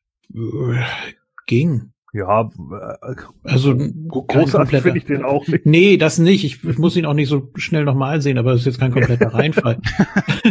Nein, also Catch Me If You Can äh, habe ich äh, bewusst deshalb eigentlich nicht genommen, weil mir der in, in vielen Bereichen doch wieder ein bisschen zu Comedy-mäßig war. Gut, dann nehmen wir Aviator. Also sein ja, erstes äh, Biopic, glaube ich, oder? Ja. ja, das könnte man auch sagen. Ja, ist nicht mein Film, aber trotzdem, ich habe ihn gesehen und schauspielerisch ist das ja. einfach, weil nur weil das nicht mein Film ist, es heißt das nicht, dass der Film scheiße ist. Aber ähm, Nee, ja. genau, aber, aber Aviator würde da vielleicht auch noch mit reinpassen. So, aber bei Departed ist es mir persönlich das erste Mal aufgefallen, dass ich DiCaprio wieder so wahrgenommen habe, dass ich gesagt habe, mein Gott, da, aus dem ist ja was geworden. Departed ist so grandios. Ja. Das ist einer der Filme, falls Nightcrow irgendwann mal dicht macht. Vorher muss so ein Film auf jeden Fall besprochen werden. Großartig von so vielen. Da sind so viele Turns drin in dem Film. Ey, am Schluss ja, ist auch nur okay. Ja. Echt der Hammer. Also die spielen alle super. Alle, die da mitspielen, sind echt geil. Also ja gut, die, die Hälfte der Belegschaft ist ja auch verrückt, ne? muss man ja auch sagen mit Jack Nicholson und so. ja gut, das ist natürlich eine Paraderolle von ihm, ne? das ist klar. Ähm, Shutter Island möchte ich noch in den Raum werfen. Ja. Wobei, äh, ja, Handlung natürlich komplett konfus und äh, ist ab einem gewissen Punkt auch sehr vorhersehbar, vor allem weil sich ja. das Ende sehr zieht und es wird wirklich breit getreten, was mir persönlich nicht so gefällt, aber die Leistung bis dahin ist schon top. Ja, und in Once Upon a Time in Hollywood, um da mal wieder den Bogen hinzuspannen, ja. hatte er genauso viele Möglichkeiten, irgendwas zu spielen. Es gab ja ganze Szenen, die wir gesehen haben, den ganzen Dreh, was Gordon vorhin schon angesprochen hat, wo er sich selber da so ermahnt hat. Dann hat er diese eine Szene, die für uns natürlich so keinen Sinn macht, aber wir sehen, wie er das dann dreht unglaublich gut gespielt. Ich finde es auch immer faszinierend, wenn äh, Schauspieler Schauspieler spielen. Also wenn ja. sie äh, ja vielleicht nicht besonders gut, vielleicht nicht besonders schlecht, aber sie müssen eben ähm, so spielen, wie sie denken, dass der Schauspieler jetzt auch spielen würde. Und das ist immer, glaube ich, nochmal so ein extra Bonbon. Ja, finde find ich, auch, find ich auch. Mhm. Vor allen Dingen, DiCaprio hat hier auch so gezeigt, dass er sowohl jemanden, der ganz oben ist, spielen kann, aber auch jemanden, der ganz unten ist. Das kann auch nicht jeder. Also ich gebe da Gordon recht, der Typ hat echt einen großen Sprung nach oben gemacht. Und ich finde, das sollte man auch honorieren. Und das ist ja nicht umsonst, dass ein Tarantino ihn jetzt zum mh, mm, zweiten oder dritten Mal genommen hat. Weiß ich gar nicht. Es war in äh. Django Unchained war er mit dabei und jetzt in Once Upon a Time in Hollywood. Ich weiß gar nicht, ob er noch in irgendeinem Tarantino dabei war. Ich glaube nicht. Oder? Gute Frage. Äh, nee. Hier die letzten waren jetzt ja. äh, Before mhm. the Flood, The Revenant, auch ein guter Film, aber auch nicht meins. The Hateful Wolf Eight war ja nicht dabei, ne? Den habe ich noch nicht nee. gesehen, leider. Nee. In welchen? Hateful Eight. Du hast du Hateful Eight noch nicht, nicht gesehen? Nee. Nee, habe ich immer noch nicht gesehen. Ich bin noch nicht dazu gekommen. Ich habe den hier liegen und ich bin bisher noch nicht dazu gekommen. Ja, ist okay. Nicht der beste von Tarantino, aber ist okay. Ist okay. Ein Episodenfilm halt. Mm, nee. ja, gut. nein, tut mir leid. Nein, ist kein, ist kein Episodenfilm. Ähm, die zweite Hälfte spielt vor der ersten. Und dann äh, geht es so ineinander über. Also ich hoffe, ich habe jetzt nicht gespoilert, aber es ist. Dann nee, einigen wir uns auf Kammerspiel. Können, können wir jetzt bitte das äh, weglassen? Ja, ja. Danke. So. Sonst spoile ich euch nämlich auch mit allem. Nee, ist ja, ist ja kein Spoiler. Es ist einfach so diese typische Struktur. Ja. Ähm, der geht übrigens länger als Once ja. Upon a Time in So. Okay. Will ich jetzt nichts hören? Wir können jetzt den Film weiter besprechen. Ja. Genau. Gut, gehen wir mal zum nächsten über. Und zwar äh, haben wir hier Brad Pitt als Cliff Booth, der meiner Meinung nach eine etwas bessere Rolle hat als äh, Leo DiCaprio mit Rick Dalton. Einfach ja. weil er ähm, ich sag mal, wären, was denn jetzt? Nee, ist, ja, dass, dass er so der, der klassische Held ist. Nee, aber es ist okay. Weil er ja, allein der Name, mit dem Namen kannst du nur Stuntman werden. Ja, aber ich finde einfach, weil er so derjenige ist, der sich den Ruhm nicht hat. Ähm, er hat einfach so den typischen Sidekick irgendwo, aber hat dann auch so Szenen da einfach drin, wo man sich denkt so, Alter, ist das geil, ey. Nur alleine diese Szene mit Bruce Lee. Es ist so geil gewesen. Mann, ich dachte jetzt, dann ging das auf diese Szene dazu, wo die beiden sich wirklich prügeln wollten und der kloppt den da voll in diese Autotür rein. Was haben die Leute gelacht? Das ja. hat keiner erwartet. Der Typ, der hier äh, Bruce Lee gespielt hat, hat das auch grandios gemacht. Auch im Deutschen muss ich gestehen. Die äh, Übersetzung war gut und die die äh, Synchronisation ebenfalls. Aber das war so geil und vor allen Dingen auch, dass äh, er wirkt ja so ein bisschen mh, mm, so ein bisschen abgefuckt irgendwo. Er raucht ja auch gerne mal einen Joint oder sowas ähm, oder, oder auch Zigaretten. Ja, ja, genau. Aber trotzdem gibt er seine Werte nicht auf. Der hätte sich ja wirklich einen Blowjob geben lassen können von der Kleinen. Es wäre wahrscheinlich noch nicht mal was passiert. Und er sagt, nee, komm, lass stecken. Ich glaube, da ging es nicht um Werte. Ich glaube, da ging es tatsächlich darum, dass er einfach keinen Ärger mit dem Gesetz haben wollte. Ja, okay, einverstanden, einigen wir uns auf beides. Dann, dann, er äh, meinte, er ist zu alt, um dafür nochmal in den Knast ja, zu gehen. Ja, genau, so. da hat er ja auch vollkommen recht. Also ich meine, er ist keine 20 mehr, ne? Er, er, sitzt nicht mehr da und denkt sich, oh ja, die Kleine ist heiß, die hat Jeans Hotpants an und hat einen süßen Arsch. Oh, die will mir einen Blowjob geben. Ja, das ist aber hot. So, aber wenn du irgendwie, keine Ahnung, 40 oder 50 bist, dann denkst du dir so, äh, wenn jetzt irgendwie die Polizei mich anhält und dann kommt raus, die alte ist erst 16, dann gehe ich dafür eventuell in den Knast. Nö, ist meine ich. Ja, aber ist das nicht auch eine Art von Wert, das Wert, dass man sich ans Gesetz hält? Ja. Siehst du, guck mal, wir können uns in der Mitte treffen. Ja, bestimmt. Ja. Sagen wir mal, wir, wir treffen uns bei dreiviertel mir, okay? Einverstanden. Habe ich trotzdem Viertel. ist okay. Das ist okay, Nein, ja. Er, er, hält sich wenigstens ans Gesetz. Das ist ja schon mal was. Und er bleibt unglaublich loyal gegenüber äh, Rick Dalton. Ja. Also Brad Pitt, äh, den mochte ich eigentlich immer. Äh, das ist einer der wenigen äh, Boos in Hollywood gewesen, die, wo, wo ich irgendwie der Meinung war, der, der, der konnte eigentlich irgendwie immer schauspielen. Mhm. Ähm, tatsächlich äh, äh, wirklich wahrgenommen habe ich ihn damals ähm, in in äh, oh Gott, wie hieß der denn noch? Was äh, kam wo er diesen, vor? Ja, wo er diesen, diesen, ähm, ah, da spielt er diesen, diesen Anhalter. Nee. California, hieß der California? Boah, keine Ahnung. Gute Frage. Ja, also da fand ich ihn auf jeden Fall ziemlich stark. So, da da ist er ja noch so, da spielt er so ein bisschen Redneck-Typen und keine Ahnung. Und äh, das schon, äh, das war, das fand ich schon ziemlich stark. Und dann, äh, ja, Selman Louise, da war ja eher nur so eine Nebenrolle. Und dann hatte ich ihn, glaube ich, in ähm, äh, ähm, wenn ich jetzt drauf komme, nicht Snatch, sondern Sleepers. Äh, mhm. Und zwar Sleepers, äh, auch ein grandioser Film, wer den noch nicht gesehen hat. Und natürlich geliebt habe ich ihn im, im Kino. Damals im Kino gesehen, 12 Monkeys. Ja. Ja.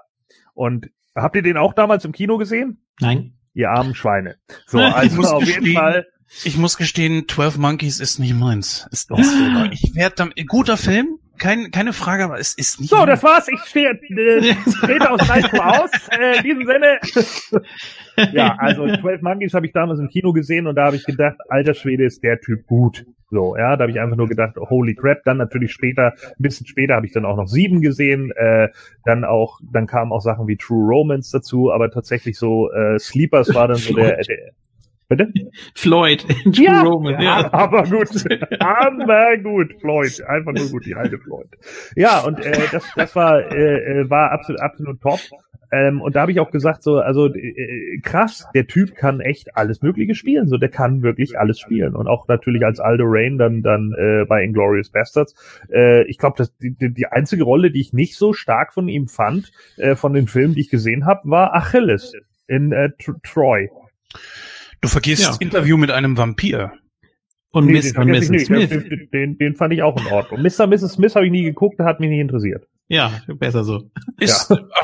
als Komödie ist er gar nicht so schlecht. Das ist ein gutes Popcorn-Kino. Kann man jetzt, also, ja, es ist kein Once Upon a Time in Hollywood, ganz klar. Da gebe ich dir recht. Aber es ist gutes Popcorn-Kino. Ja, sagt mir, 12 Monkeys ist nicht meins, aber sagt Mr. und Mrs. Smith nicht so schlecht. Okay! Nein, mir gefällt die Thematik einfach oh, nicht. Das echt mit, der Thematik innerhalb von äh, 12 Monkeys einfach nicht warm. Obwohl es nicht mit Zeitreise ist, obwohl es mit äh, Psycho-Sachen sind, ist es irgendwie, ich, ich weiß nicht, es macht keinen Klick. Ja. Tut mir leid, es, ich kann es ja nicht ändern. Ja. Und natürlich seine grandiose äh, äh, Rolle als Vanisher in Deadpool 2. Äh, hast du Fight Club schon genannt? Ja, habe ich nicht genannt, aber der, der, das, das ist ja ein Selbstläufer. Die Oceans-Teile natürlich auch. Gut, ähm, kommen wir hm. mal weiter. Also, äh, Julian, du hast noch nicht zu dem Charakter gesagt. Wie fandst du ihn? Ja, er ist, er ist der Held des Films, ne, eigentlich. Mehr oder weniger. Muss man ja, ja, sagen, der, der heimliche Held. So ist er auch angelegt. Also nach den ganzen Videos, die ich dann nochmal auf äh, YouTube gesehen habe, ähm, er wird die ganze Zeit eigentlich so dargestellt. Er ist eigentlich immer souverän. Und wenn wir mal ganz ehrlich sind, am Anfang denkst du, das läuft auf eine Rivalität zwischen ihm und Dalton hinaus. Ähm, ja, das, findest du? Ja, auf jeden Fall, weil. Oh, nö, habe ich nicht so empfunden. Doch, weil er alles Nein, für ihn macht. Nicht aber ich, weil er alles für ah, ihn ja. macht, weil, genau. was? Nee, nee, erzähl, genau, sagte ich. Ja, ähm, zum Beispiel mit der Antenne, die er reparieren soll und er sagt ihm das nur so, so nebenbei und äh, auch wie er dann im Auto sitzt, ne? Und mhm. äh, dann auch so am, am Fluchen ist die ganze Zeit und so mit, mit sich hadert und er ist ja, oder soll zumindest am Anfang schon so ein bisschen neidisch rüberkommen, aber man weiß ja auch als Zuschauer, dass Rick Dalton auch nicht so der Allerglücklichste ist mit dem, was er hat. Und ich finde schon, dass man das irgendwie so äh, am Anfang zumindest wirklich nur kurz äh, als Duell aufbaut, weil ähm, Rick ja auch, also er weint ja vor ihm, nicht vor den Mexikanern weint, ne? Und dass er äh, ja, dass er irgendwie so auf seine Chance lauert. Und man weiß am Anfang nicht, na, ist er jetzt wirklich super loyal Rick gegenüber oder äh, würde er den auch aus dem Weg räumen, wenn es hart auf hart kommt. Das weiß man eben nicht. Du hast zwar ganz am Anfang dieses Schwarz-Weiß-Interview, oder gut, was heißt Interview, das ist irgendwie eine Minute oder so. Und äh, er sagt im Prinzip ja nichts weiter, aber man, man denkt irgendwie so, man müsste hinter die Fassade blicken, aber die gibt's so nicht. Also es ist ja. Nee, vor allem, dann kommt ja, dann kommt ja auch irgendwann dieser Turn, ne, wo er dann ja auch sagt, Alter, ich mag mein Leben so, ich könnte dich immer rumfahren und keine Ahnung, ne, das ja, ist so das, ja. was ich mache. Und dann denkst du plötzlich so, ja, eigentlich was für ein geiler Typ. So, ja. das, das könnte auch mein Best Buddy sein, so. Ja, es ist ja, es muss ja nicht jeder immer nach dem ganz, ganz großen Streben, dass wenn man mit sich selbst und seinem Leben zufrieden ist, ja, dann ja, genau. so. Ne? Ja, und, und, und das zeigt er ja auch, ne? Obwohl er eigentlich, er könnte ja auch eine ganz andere Richtung gehen. Ich meine, er ist irgendwie Kriegsveteran und keine Ahnung, ne? Er könnte ja auch so ein Typ sein, der sich seinen, seinen Haarschnitt nach der Uhr stellt, so, äh, und alles total ernst nimmt und genau so ist er eben nicht.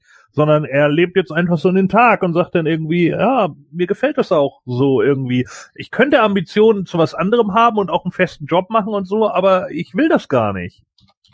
Genau. Und das ist eine gute Sache eigentlich. Ja. Naja, was heißt, es ist eine gute Sache? Das Ding ist halt einfach, er bleibt dabei authentisch.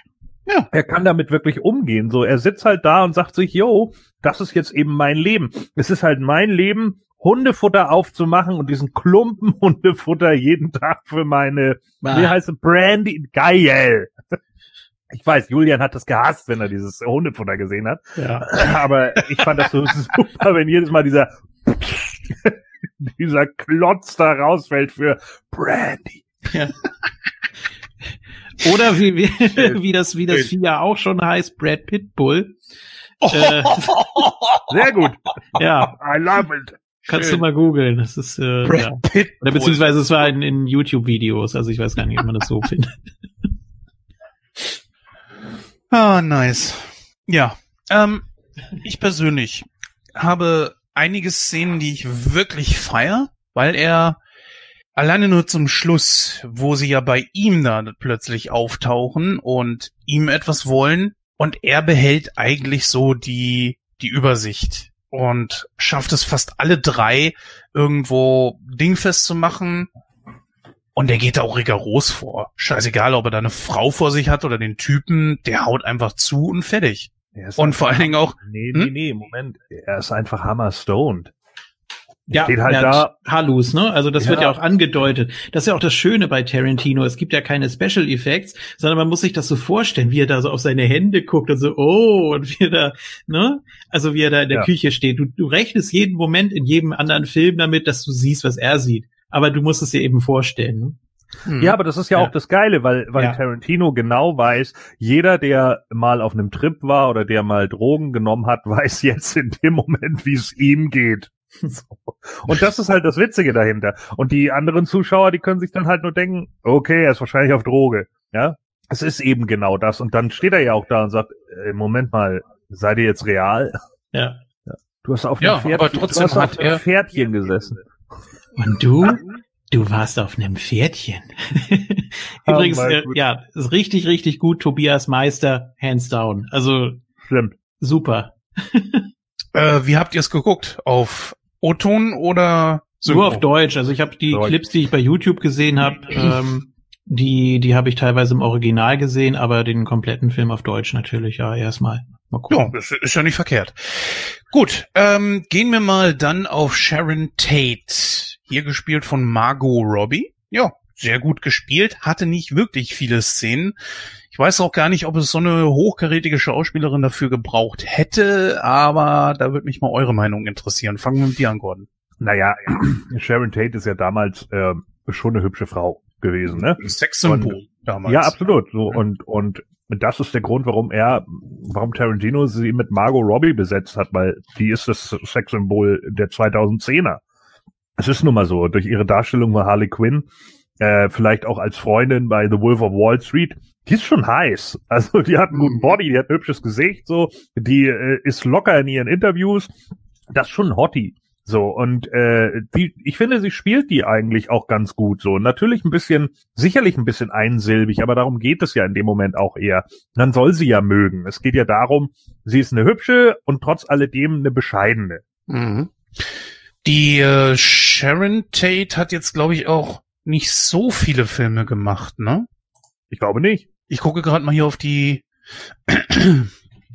Sie war in Mr. Ed zu sehen, Solo für Onkel, Tanz der Vampire, 12 plus 1 sagt mir jetzt persönlich nichts. Aber gut, äh, auf jeden Fall eine sehr, sehr schöne Frau.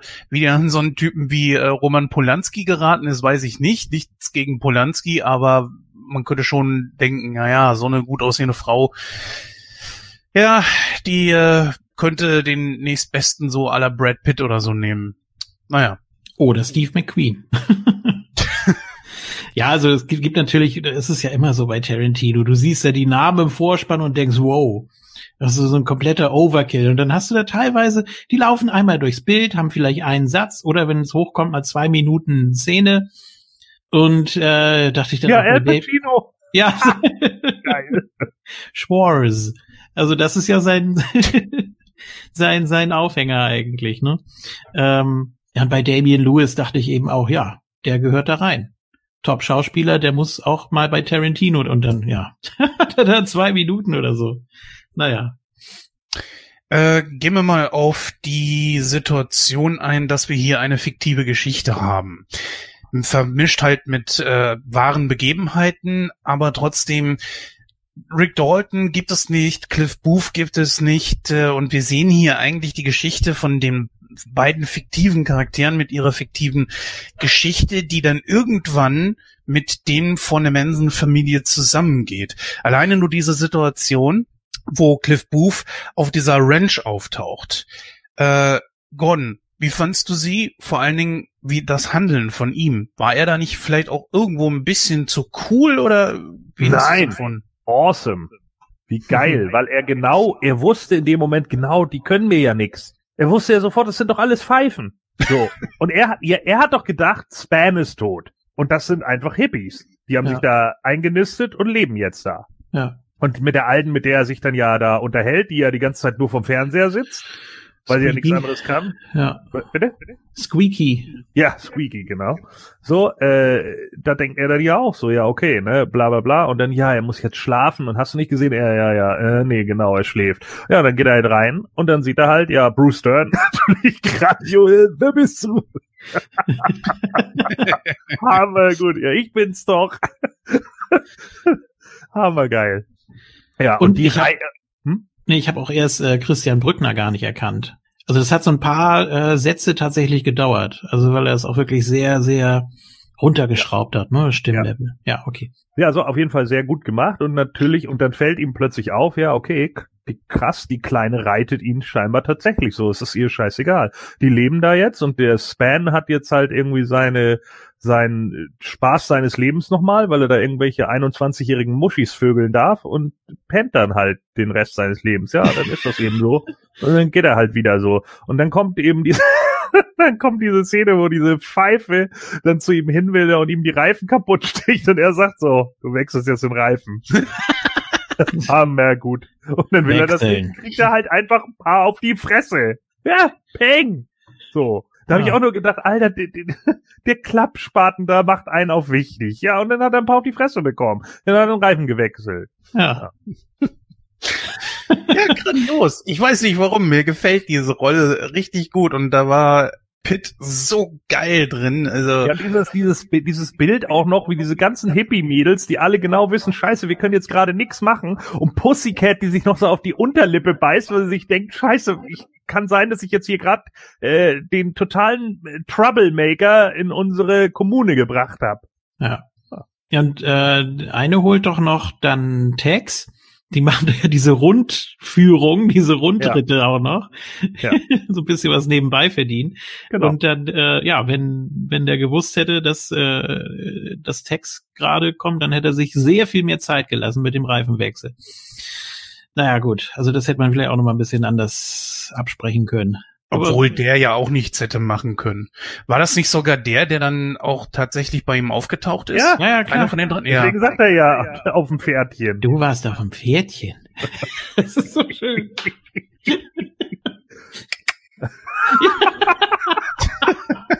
Ich liebe diese Szene, das ist so großartig. Ja, super geschrieben. Das war einfach grandios. Grandios. Äh, ja, was haben wir noch? Äh, Schlüsselszenen, die Szene, wo einer der wenigen Szenen, wo man überhaupt Manson, der, der sehr wenig in dem Film vorkommt, sieht. Und zwar, äh, wo er, ähm, genau, Booth ist auf dem, auf dem Dach und wechselt Mhm. hier irgendwie äh, Teile an der Antenne. Mhm. Und dann sieht er doch, wie Manson angefahren kommt. Und die, die wechseln ja kaum irgendwie äh, Worte oder so. Und ich muss gestehen, ich hätte nicht gedacht, was? Er winkt ihm ja nur. Hatten die nicht sogar einen Dialog? Ich meine nicht, er stand doch auf dem Dach. Er hat doch bei dem Nachbarn da, äh, er hat sich doch mit dem Nachbarn unterhalten. Ja, Manson wollte ja eigentlich zu Wilson, Ja. denke ich, zu dem Zeitpunkt. Aber sagt er nicht von wegen, nee, der ist nicht da oder so? Ja, ja, genau. Also hatten die einen kleinen Und Dialog. dann, nein, der Nachbar war das. Ach so, okay. Ja. Und dann geht er ja wieder zum Auto und dann sieht er erst Cliff auf dem Dach, meine ich. Okay, ja. Das, ich, ich muss gestehen, ich habe wirklich nicht wahrgenommen, dass das jetzt Manson sein sollte. Ich weiß nicht, Ich warum. auch nicht. Also äh, war war erstmal so ein bisschen irritierend natürlich.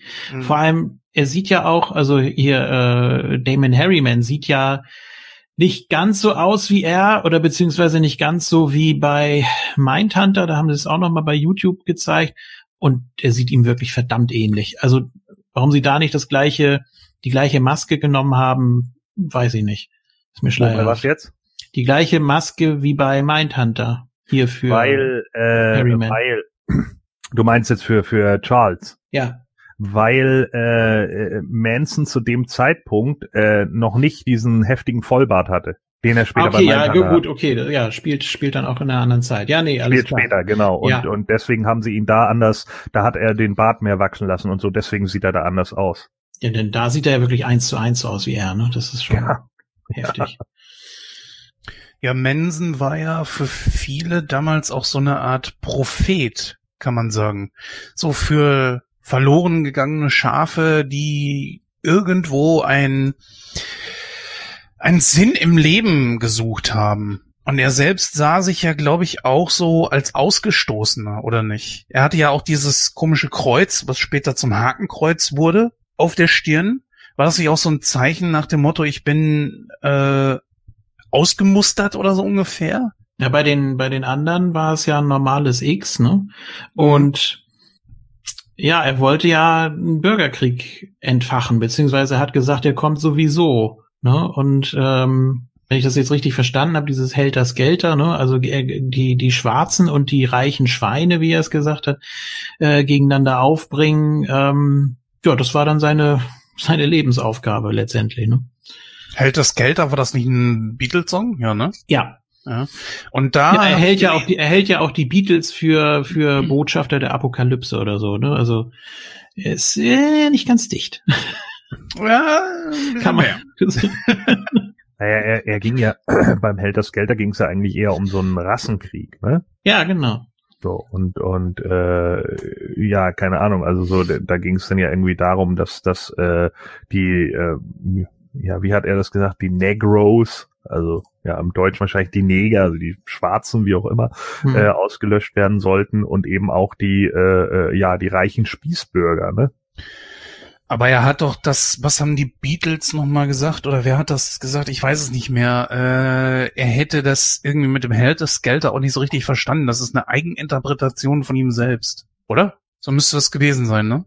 Ja, ich meine, Helter Skelter ist letzten Endes im, im Deutschen sowas wie Holter die Polter. Ja. Jetzt gibt man eine genaue Definition von Holter die Polter. ja, von jetzt auf gleich. Ja. Ja, kann auch einfach sein, ja, okay, ich hatte irgendwie einen Umzug und dann ist alles hin und her gefallen und das machte dann Holter die Polter. Ja, aber er hatte ja seine eigene Interpretation von dieser ganzen Geschichte. Das, was da mit ausgesagt werden sollte, wobei ich nicht weiß, was, was die Beatles selber damit aussagen wollten, aber auf jeden Fall war es er, der selber sich da irgendwas zusammengereimt hat. Vor allem auch, ähm, ich weiß jetzt nicht, äh, wie das sich mit seinem Kreuz auf der Stirn verhielt, warum er dann dieses Sonnensymbol, was wir später als äh, Hitler-Fahne natürlich kannten, daraus gemacht hat. Da gibt's ja. jede Menge bei, bei YouTube. Also ich habe es mir direkt äh, nach dem Film angeguckt. Ähm, jetzt ist ja doch ein bisschen Zeit ins Land gegangen. Ich habe es nicht mehr alles präsent, aber es gibt gute, auch kurze, prägnante Clips, wo du alle möglichen Infos dazu bekommst. Also YouTube kann man da schon mal gut schütteln. Ja, ganz YouTube hilfreich. Ganz gute Quelle, klar. Mhm. Da habe ich mir auch so ein paar Sachen angeguckt, aber natürlich ich, äh, aufgrund der kurzen Zeit ging nicht alles. Naja, egal. Ist auch nicht so wichtig. Auf jeden Fall, wie fandet ihr das denn, dass man jetzt hier in diesem Film so eine Eigeninterpretation von so einer Geschichte geschaffen hat? Ich meine, es ist ein Frevel, was da passiert. Es sind fünf Morde gewesen, drei an diesem Abend, äh, wo auch Sharon Tate zum Opfer gefallen ist. Und darf man sowas oder darf man sowas nicht im Sinne der Kunst? Schmälert das irgendwie nicht diesen, also ist jetzt kein Werturteil von mir. Ich werde mein, äh, meine Meinung dazu gleich noch sagen. Ich wollte nur die Frage an euch stellen. Und zwar, ist das in Ordnung? Ist das vertretbar, dass man jetzt so einfach die Geschichte für sich persönlich in diesem Film neu schreibt und Sharon Tate überleben lässt? Hat Oder ist es bei, ja? Hat sich bei Inglourious Bastards gestört? Äh, nee, ich finde ja zum Beispiel auch den Film Vaterland ganz gut. Da hat Adolf Hitler ja überlebt und trifft sich unter anderem äh, mit Kennedy und sowas. Es ist eine Geschichte. Ja. Es, ist eine es Geschichte. Once Upon a Time. Also ähm, der Untertitel von den Glorious Bastards ist ja auch äh, Once Upon a Time in Nazi-occupied France. So, ähm, also es soll schon ein Märchen erzählt werden. So, so, so verstehe ich das. Ja, nur mhm. einfach gemixt, äh, beziehungsweise basierend auf einer wahren Begebenheit, die so entsprechend umgeschrieben wurde. Ja, das ist doch das Faszinierende. Du kannst ein reales Setting nehmen und dann irgendwann deine eigene Interpretation da äh, drüber laufen lassen. Richtig. Und mhm. äh, es wird immer Leute geben, die sich an sowas stören, glaube ich, aber äh, ja, fuck those people. Die Frage es ist ja, doch, kann man, ja? Nee, es geht doch um, um so eine persönliche Rache einfach. Also die Geschichte umschreiben. Äh, das, das ist doch das, was Tarantino machen will. Film kann alles. Das, da gibt's keine Regeln. Ja. Ne? Du, mhm. du sagst ja nicht vorher, wir erzählen jetzt die Geschichte der Manson-Familie und äh, ja, gibt's eben kein Happy End. Und ganz am Anfang in dem Gespräch von ähm, Rick und Marvin Schwartz, da fragt er ihn ja auch, ja, und äh, sag mal, verlierst du oder gewinnst du? Ja, ich bin der Gute, natürlich gewinne ich alles, ne? Und also fast schon so ein bisschen gelangweilt. Aber das ist ja genau das, was Hollywood immer ausgemacht hat. Deswegen passt der Bezug ja auch so sensationell. Und dann ja, ist es es ist ja die am Ende Frage, auch so. Ja, äh, was ich sagen wollte, ist, äh, es ist ja auch die Frage, ob man das vielleicht sogar als Arschtritt gegen Richtung Mensen sehen könnte. Klar. So nach dem Motto, fuck you, Alter, äh, hier zeige ich dir, dass es andersrum geht. Klar, Ist. natürlich, Ja. äh, natürlich hat das auch was damit zu tun. Äh, eindeutig sogar. Ja. Und wer hätte es denn nicht lieber so gehabt? Außer der Ja. Manson-Familie. Die Frage ist ja, wussten diese Mädels überhaupt, was sie da überhaupt machen? Ja, da sind wir jetzt wieder beim Anfang der Diskussion. Ne? Ja, ja, genau. So, sobald da Drogen äh, eine große Rolle spielen, und ich habe jetzt gerade gelesen, ähm, die einige der der Manson-Familienmitglieder äh, waren gerade mal 13. Das muss man sich mal vorstellen. Also ja, klar. wie, wenn dann da jemand kommt und sagt, hier ist eine große Bewegung und äh, wir müssen jetzt dies und das machen, und es sind eben auch entsprechend viele. Naja, deswegen ist er Äh, ja auch, äh, deswegen ja. ist er ja auch so hart in die Zange genommen worden, ne? Ja. Weil sie ja einfach sagen, der, der verführt unsere Kinder. Und Mhm. dann sagte er ja, äh, ihr habt sie ja im Stich gelassen. Ja, Ja, Also- weil ich meine, er hat sich ja mit vielen äh, obdachlosen Streunern, wie auch immer, umgeben, ne? Und er fühlte sich ja selber wie so ein Ausgesetzter. Ich meine, er ist ja auch schon in frühen Jahren mit dem Gesetz in Konflikt gekommen. War nicht das erste Mal schon mit 14 in Jugendhaft oder so? Hm, Das ich meine ja. Ähm, Also ich meine, dass er relativ früh schon in Jugendhaft war und er hatte ja auch, glaube ich, irgendwie ein, äh, äh, ja keine Ahnung irgendwie. Äh, es war ja irgendwie so, dass seine Mutter ja schon schon äh, im, im Knast war und auch immer nur Scheiße gebaut hat und gegen ihn ja wohl auch äh, auch regelmäßig irgendwie Gewalt äh, ausgeübt äh, worden sein soll. Äh, Ich glaube irgendwie von einem Onkel oder so mehrfach vermöbelt worden und so. Und deswegen fühlte er sich, glaube ich, in dem Moment einfach so berufen. Nur die Frage ist, ob ein traumatisierter ein traumatisiertes Kind oder ein traumatisierter Jugendlicher, der Mhm. ja letzten Endes nie behandelt wurde, denn Manson wurde ja nie behandelt, ob der dann der perfekte, in Anführungsstrichen, Savior, ja, äh, für die Leute ist, äh, äh, denen es ähnlich geht. Ich denke das eher nicht. Ja, also das, hm, äh, was was jetzt mit seiner mit seiner Mutter war und alles, das kann man sich alles nochmal bei Wikipedia durchlesen. Aber tatsächlich mit 13 ähm, den ersten Raubüberfall, dann ist er 18 Mal aus der Jugendstrafanstalt ausgebrochen. Ja, und dann ging es immer weiter so. Ne, also es ist Ja. das ist krass. Ja. Ja, so, und ich meine, natürlich, klar hat der dann eine unglaublich morbide und zynische Weltsicht. Das ist doch vollkommen klar. Wenn der Ja. nie richtig behandelt wurde, ist doch vollkommen klar, was soll er denn auch denken? Er denkt ja, ich mache irgendwie Scheiße, dafür gehe ich in den Knast und dann komme ich wieder raus. Und es passiert letzten Endes nichts. So, und jetzt sieht er andere Kinder irgendwann in einem höheren Alter, die vielleicht auch von ihren Eltern verlassen wurden. Ja, und dann denkt er, ja, kann ich nachvollziehen. Und dann redet er denen natürlich ein bisschen was ein und redet denen auch nach dem Mund, weil, weil er das ja auch nachvollziehen kann und denen ja vielleicht dann auch den, den, den gleichen Schmerz vorleben kann, den er selber durchgemacht hat. Aber anstatt an dem mal was zu ändern und sich dann vielleicht eben selber in Therapie zu begeben, macht er einfach so weiter, weil er glaubt, die Welt ist eben so. Ja, das ist diese Selbstgerechtigkeit und wenn er äh, dann auch merkt, er kann das an andere weitergeben oder die sind so leichtgläubig und Ja. wenn dann noch Drogen und Erpressung mit im Spiel sind, ja, dann äh, umso umso besser für ihn, umso leichter. Ähm, puh, also ich glaube, man kann da ganz schlecht irgendwie ein festes Urteil bilden, sowohl für ihn als auch für die für die für die Mitglieder. Aber ja, gut, das Strafmaß wurde ja umgewandelt, weil Kalifornien die Todesstrafe abgeschafft hat. Äh, 72, also drei Jahre nachdem, nach den, nach den Handlungen und äh, ja, auch nach den Handlungen des Films. Ähm, ja, deshalb kam es da nicht zu, ne? Aber boah, es Ja. ist, es ist wirklich krass. Also äh, bei YouTube, äh, es ist, ja, bis zu einem gewissen Grad ist es Faszination, aber irgendwann widert es einen nur noch an. Also ich, Ja. ich empfehle es jedem, der sich mehr mit der Thematik beschäftigen will, äh, sich das alles mal anzugucken, aber es sind schon, sind schon üble Sachen. Ja, es kommt ja auch noch mit hinzu, dass er ja auch überdurchschnittlich intelligent war, ne? Ja, und intelligente Menschen haben die, haben es natürlich leichter, andere zu manipulieren, weil die genau wissen, welche Knöpfe sie drücken müssen. Ja, ja und gerade bei, bei Jugendlichen, äh, die du dann irgendwie noch mit LSD irgendwie abfrühstückst, ja, bitte. Ja, und ich glaube, es nicht, dass es nicht nur das ist, sondern einfach auch so, du kannst Jugendliche unglaublich leicht manipulieren. Ja. Ne? Weil sie einfach viele Dinge nicht hinterfragen und wenn sie jemanden cool finden, dann machen sie da erstmal mit, sei das nun aus Gruppenzwang oder Druck oder wie auch immer. Und wenn er da schon so eine kleine Sekte in Anführungsstrichen um sich geschart hat, äh, dann, dann ist es ja ein leichtes, zum Beispiel 13-jährige Kinder da reinzuholen und die äh, auf den Weg zu bringen. Vor allen Dingen, wenn du dann auch noch solche Mädels hast, die mit dem Arsch vor dir herwackeln. Klar ist dann ein 13-jähriger Junge davon geflasht. Ja, Soweit ja. erstmal dazu. Ja. Eine Sache sollte man nicht unerwähnt lassen, wo wir es vorhin schon mal kurz angerissen haben. Luke Perrys letzte Rolle. Ja.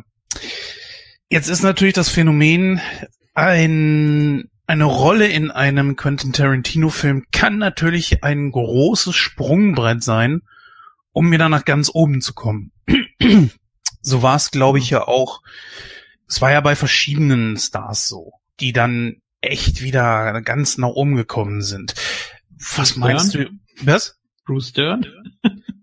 ja, oder Travolta zum Beispiel auch, der ja bis heute immer noch Tarantino dafür sehr, sehr dankbar ist, dass er ihm da damals diese Rolle gegeben hat. Ähm, gibt verschiedene Punkte, die vielleicht nicht ganz so nach oben gekommen sind wie Travolta dann wieder, aber vielleicht wäre das auch wieder so eine Art Sprungbrett für Luke Perry gewesen. Was meinst du, Julian, wo du gerade schon äh, zu hören warst? Hm. Hätte es was werden können oder wäre das so eine Eintagsfliege geblieben? Ist natürlich schwer zu sagen, aber einmal mal rein spekulativ. Ja, ich glaube, viele hat er auch nur so als Gag eingebaut, ne? Viele, also es war jetzt auch keine Rolle, wo er irgendwie was draus hätte mitnehmen können. Ich meine, mhm. äh, bei Christoph Walz, da war es das genaue Gegenteil. Äh, das war, das war die Sensation bei Inglorious Bastards. Also was, was, was der da, was der da abgeliefert hat, das war ja Weltklasse und das hat man vorher wahrscheinlich nicht geahnt. Also ich habe vorher ja auch äh, Christoph Waltz Filme teilweise ganz, teilweise nur ja so halb gesehen. Äh, der war schon immer gut, aber dass der da jemals so raus äh, ausbrechen könnte, das hätte wahrscheinlich niemand gedacht. Also dass man da wirklich so den den Sprung nach Hollywood schafft. Ja und bei Luke Perry, ich meine, was er, er nimmt natürlich auch Schauspieler, die er selber mag, ne, und äh, denen er nochmal was geben will. Und die andere Hälfte sind dann meistens Schauspieler, die noch nicht so bekannt sind. Mhm. Und es kommen ja Weltklasse-Schauspieler zu ihm und fragen, ich muss unbedingt in einem deiner Filme mitspielen. Und er sagt dann, nee, ich will für die und die Rolle möchte ich lieber unbekannte Leute pushen und bekannt machen. So, und da hat er eigentlich immer so den perfekten Mix rausgeholt. Ja, er wird ja auch als der Talentscout gesehen. Ja. Und das ist er natürlich auch. Und dass, dass der Tarantino genial ist, da, da braucht man, glaube ich, gar nicht drüber sprechen. Das wäre jetzt echt vergeudete Zeit. Ja, Gordon, äh, abschließend zu dich, äh, zu dir nochmal. Ähm, glaubst du, dass Perry da nochmal was hätte rausholen können? Ja, Gordon ist scheinbar wohl gerade nicht da. Nee, er ist hm. gerade nicht da. Macht nichts. Dann kommen wir schon mal zum Fazit. Boah, ja, das ist, wird jetzt natürlich hart. Gordon kommt dann gleich zurück, dann macht er das halt eben zum Schluss. Julian, äh, ich weiß, das ist schwer, aber ich möchte dich trotzdem gerne bitten. Ja, ah, es gibt, es gibt noch so viel eigentlich. Zum Beispiel diese eine Theorie, die ich vorhin schon angesprochen habe. Ja, nee, ähm, dann, äh, wenn du noch was hast, sprich es gerne an. Also, hm. vielleicht hast du ja auch irgendwas, was ich noch nicht bedacht habe. Ja, es gibt diese Fantheorie, nur dass äh, Rick und Cliff Stichwort Fight Club, äh, ein und dieselbe Person sein sollen oder bis zu einem äh, gewissen Punkt. Ähm, passt sogar, weil du da zwei schon recht konträre Persönlichkeiten hast. Ja, der eine fährt den anderen immer. Natürlich passt es bei manchen Szenen nicht, wo wirklich beide äh, in Dialog treten mit anderen, aber ähm, Nee, das, also das, da muss ich gleich reingrätschen und sagen, nein, das ist Quatsch. Ja, also so eine, die Theorie würde ich auf keinen Fall halten, weil äh, das ist ja zum einen macht Booth ja äh, die die beiden die drei da sogar fertig Und am Ende, das ist ja auch noch so eine geile Szene. Ähm, hast recht, da gibt's noch einiges, wo man hätte drauf eingehen können. Auf alles schaffen wir nicht, liebe Hörer. Ich hoffe, ihr seid uns da nicht böse. Aber wir wollen es natürlich jetzt auch nicht zu sehr übertreiben. Aber es gibt natürlich wirklich Szenen, wo man definitiv sagen muss, das darf nicht unerwähnt bleiben. Eine Szene, finde ich, war, wo äh, Booth dieses Mädel da zum Schluss fertig gemacht hat. Er hat sie, glaube ich, durch ein Fenster oder durch die Tür gewämst und sie ist da bei Dalton in äh, den, den Pool gefallen. Nee, sie ist und selber durchgelaufen. Ach so, und der fackelt die da einfach mal so ab. Er hätte sie anderweitig irgendwie überwinden können, aber er geht einfach mal weg, jo, holt sich den Flammenwerfer und fackelt die ab. Ja, so macht man äh, das. Wenn man einen hat und wenn der noch funktioniert, hat er ja Glück gehabt, ne? Hat er auch gesagt. Ja, aber wenn du jetzt mal guckst und sagst, naja, das äh, im, im Realen ist das eine Mörderin gewesen. Du hättest jetzt wirklich sagen können, okay, ich kann hier ja die Geschichte für mich so schreiben, wie ich sie gerne möchte. Und er hätte, also Dalton hätte die Kleine ja einfach, wer, wer war denn das überhaupt? Pussycat oder wer war das? Nee, das war Susan Atkins. Okay, dann sagen wir einfach, hätte Atkins in diesem Fall hier, also Sadie. Pussycat war doch, äh, Pussycat war doch äh, Margaret Qualley die Tochter von Andy McDowell, mm, auf die wir okay. auch noch nicht eingegangen sind. Naja. Ja, alle werden wir nicht schaffen. Aber auf jeden Fall, diese Szene ist zum Beispiel so, dass ich sage, er hätte sie ja wirklich überwinden können. Sie war ja im Pool, was hätte sie denn machen sollen? Aber er fackelt sie einfach ab. Ich meine, wir können es mit Sicherheit alle verstehen. Es ist ja ein Charakter, der auch wirklich existiert hat, der an diesen Morden mit beteiligt war und ist die Frage, warum hat er sie nicht einfach überwältigt, sondern warum hat Tarantino sie hier äh, von Dalton einfach abfackeln lassen? So nach dem Motto, du hast es verdient, du mieses Biest? Könnte man das so sehen? Ja, weil es, weil es möglich war. Und weil du nochmal den Flammenwerfer bringen musstest. Und äh, sie war ja schon halb tot, als sie da durch die Fensterscheibe getaumelt ist. Also äh, da, da spürst du doch auch nichts mehr eigentlich, ne? Das ist ja dann. Vor allem, wie geil das ist, wie er dann ankommt und sich dann auch nur noch denkt so, ja, okay, die muss jetzt weg. Ja. Holt er an diesen Flamme. Ich hätte es auch so gemacht. Ja, natürlich. Ja. Letzten Endes ist das doch, äh, ist es ja in den USA, fällt es ja auch komplett unter Selbstverteidigung. Ja, sicher. Sobald einer dein Grundstück betritt, darf sie ja. zu Tode foltern. Also das ist äh, ja. Ja. das ist, hm. ähm, ja. Ja, jetzt habe ich auch gerade irgendwie so gerade den äh, Faden verloren. Du wolltest zum Ende kommen, deswegen bin ich gerade etwas. Ja, nein, wenn ihr noch Szenen habt, wo ihr sagt, das ist auf jeden Fall äh, erwähnenswert, gerne. Wie gesagt. ja, wie gesagt, diese, diese Theorie, dass es ein und dieselbe Person sein soll, so Fight Club mäßig, das war jetzt das, was ich nochmal so äh, in einem Video mir angeguckt habe, passt natürlich nicht, da hast du recht. Aber die Idee fand ich nicht schlecht und es gibt ja auch, worauf man diesen Verdacht auch stützen könnte, diese eine Szene zum Schluss nochmal, äh, wo das Auto über die Brücke springt, wo du erst Rick drin sitzen siehst und dann macht das ja so ähm, auf halber Höhe pling und dann ist der Cliff eingeblendet, der Name. So, damit du weißt, okay, das hat er jetzt gemacht, diesen tollen ja. Stunt da. So, und dann landet das Auto wieder und du siehst wieder Rick drin sitzen. Ähm, darauf haben wahrscheinlich viele diese Theorie gestützt. Ist ja auch eine ganz nette Idee eigentlich, aber es sind eben doch zwei Helden, zwei Seiten derselben Medaille, ne? Ja, aber zum einen fände ich, wäre das ein ziemlich unnötiger Kniff und auch recht billig, weil du hast äh, den, du hast Pitt schon in so einer äh, Rolle gehabt. Deswegen und ja. Ja, und. Ein, ein unnötiger Cliff. Nein, Kniff, Hänger. Kniff, Kniff, nicht Cliff. Ah, ist egal, ja. ja. Äh, ich denke mir einfach, warum sollte man das machen? Es wäre in diesem Film hier totaler Schwachsinn gewesen. Wo, was hättest du damit unterstreichen wollen? Das wäre ja wieder so eine zusätzliche psychische Kiste gewesen, die Rick dann überhaupt nicht gebraucht hätte. Oder eben Booth, je nachdem, wer der erdachte Charakter gewesen wäre und wer der richtige gewesen wäre. Hätte doch keinen Sinn gemacht. Oder Gordon, was denkst du über so eine Theorie? Äh, die Theorie ist jetzt, dass Cliff und Rick ein und dieselbe Person sind? Mhm. Ja, und der eine sieht nur den anderen Ach so, persönlich. Der, ja. Okay, und deswegen stellt er Mr. Schwartz äh, Cliff direkt vor. Ja, ist das dein Sohn? Ja. ja. Und Mr. Schwartz sagt, da sitzt doch gar keiner, Rick. Was stimmt denn nicht mit dir? Ja. Nein, wie gesagt, das, äh, das ergibt überhaupt keinen Sinn. Aber ich fand die Idee nicht schlecht. Was war das überhaupt, was er da im Drink hatte? Diese Selleriestange oder so? Ja, Sellerie, so eine Bloody Mary. Unfassbar. Ja, das, das, das machen, haben einige gemacht. Also machen auch heute noch einige Läden. Viele machen das halt nur deshalb nicht, weil sie den ganzen Kram äh, gerade in Deutschland halt nicht kühlen können. Ne? Aber in den 60ern Gesundheitsstandards. Pff. Ja. Ja, und das ist ja auch geraucht wie die Schlote da. Ja, eben. Und äh, fahr mal heute in Europa rum. Also ich meine, äh, geh mal nach Sizilien und guck dir da mal den Markt an. Da werden einfach Schollen aufgehangen irgendwo bei einem, bei einem Fischladen und in der Sonne zum Auftauen gelegt. Das, das, das Gesundheitsamt würde hier den Laden dicht machen. Ja. Das interessiert da keinen. Ah. Ist ja doch Fisch, weil du weißt. Ja. Ja gut, äh, ganz kurz nochmal, wie gesagt, Margaret Qualley, die äh, Tochter von Andy McDowell, hat in einem nicht ganz so tollen Netflix-Film mitgespielt, I.O. oder I.O. Mhm. Äh, auch noch ah, aus ja, ja, ja, ja, ja, I.O. Ja, genau. I.O., genau. auch nur aus zwei Schauspielern bestehend. Ähm, Leftovers habe ich gesehen, auch erst vor kurzem zu Ende. Da ist ja die Tochter. Äh, ganz, ganz kranke Scheiße.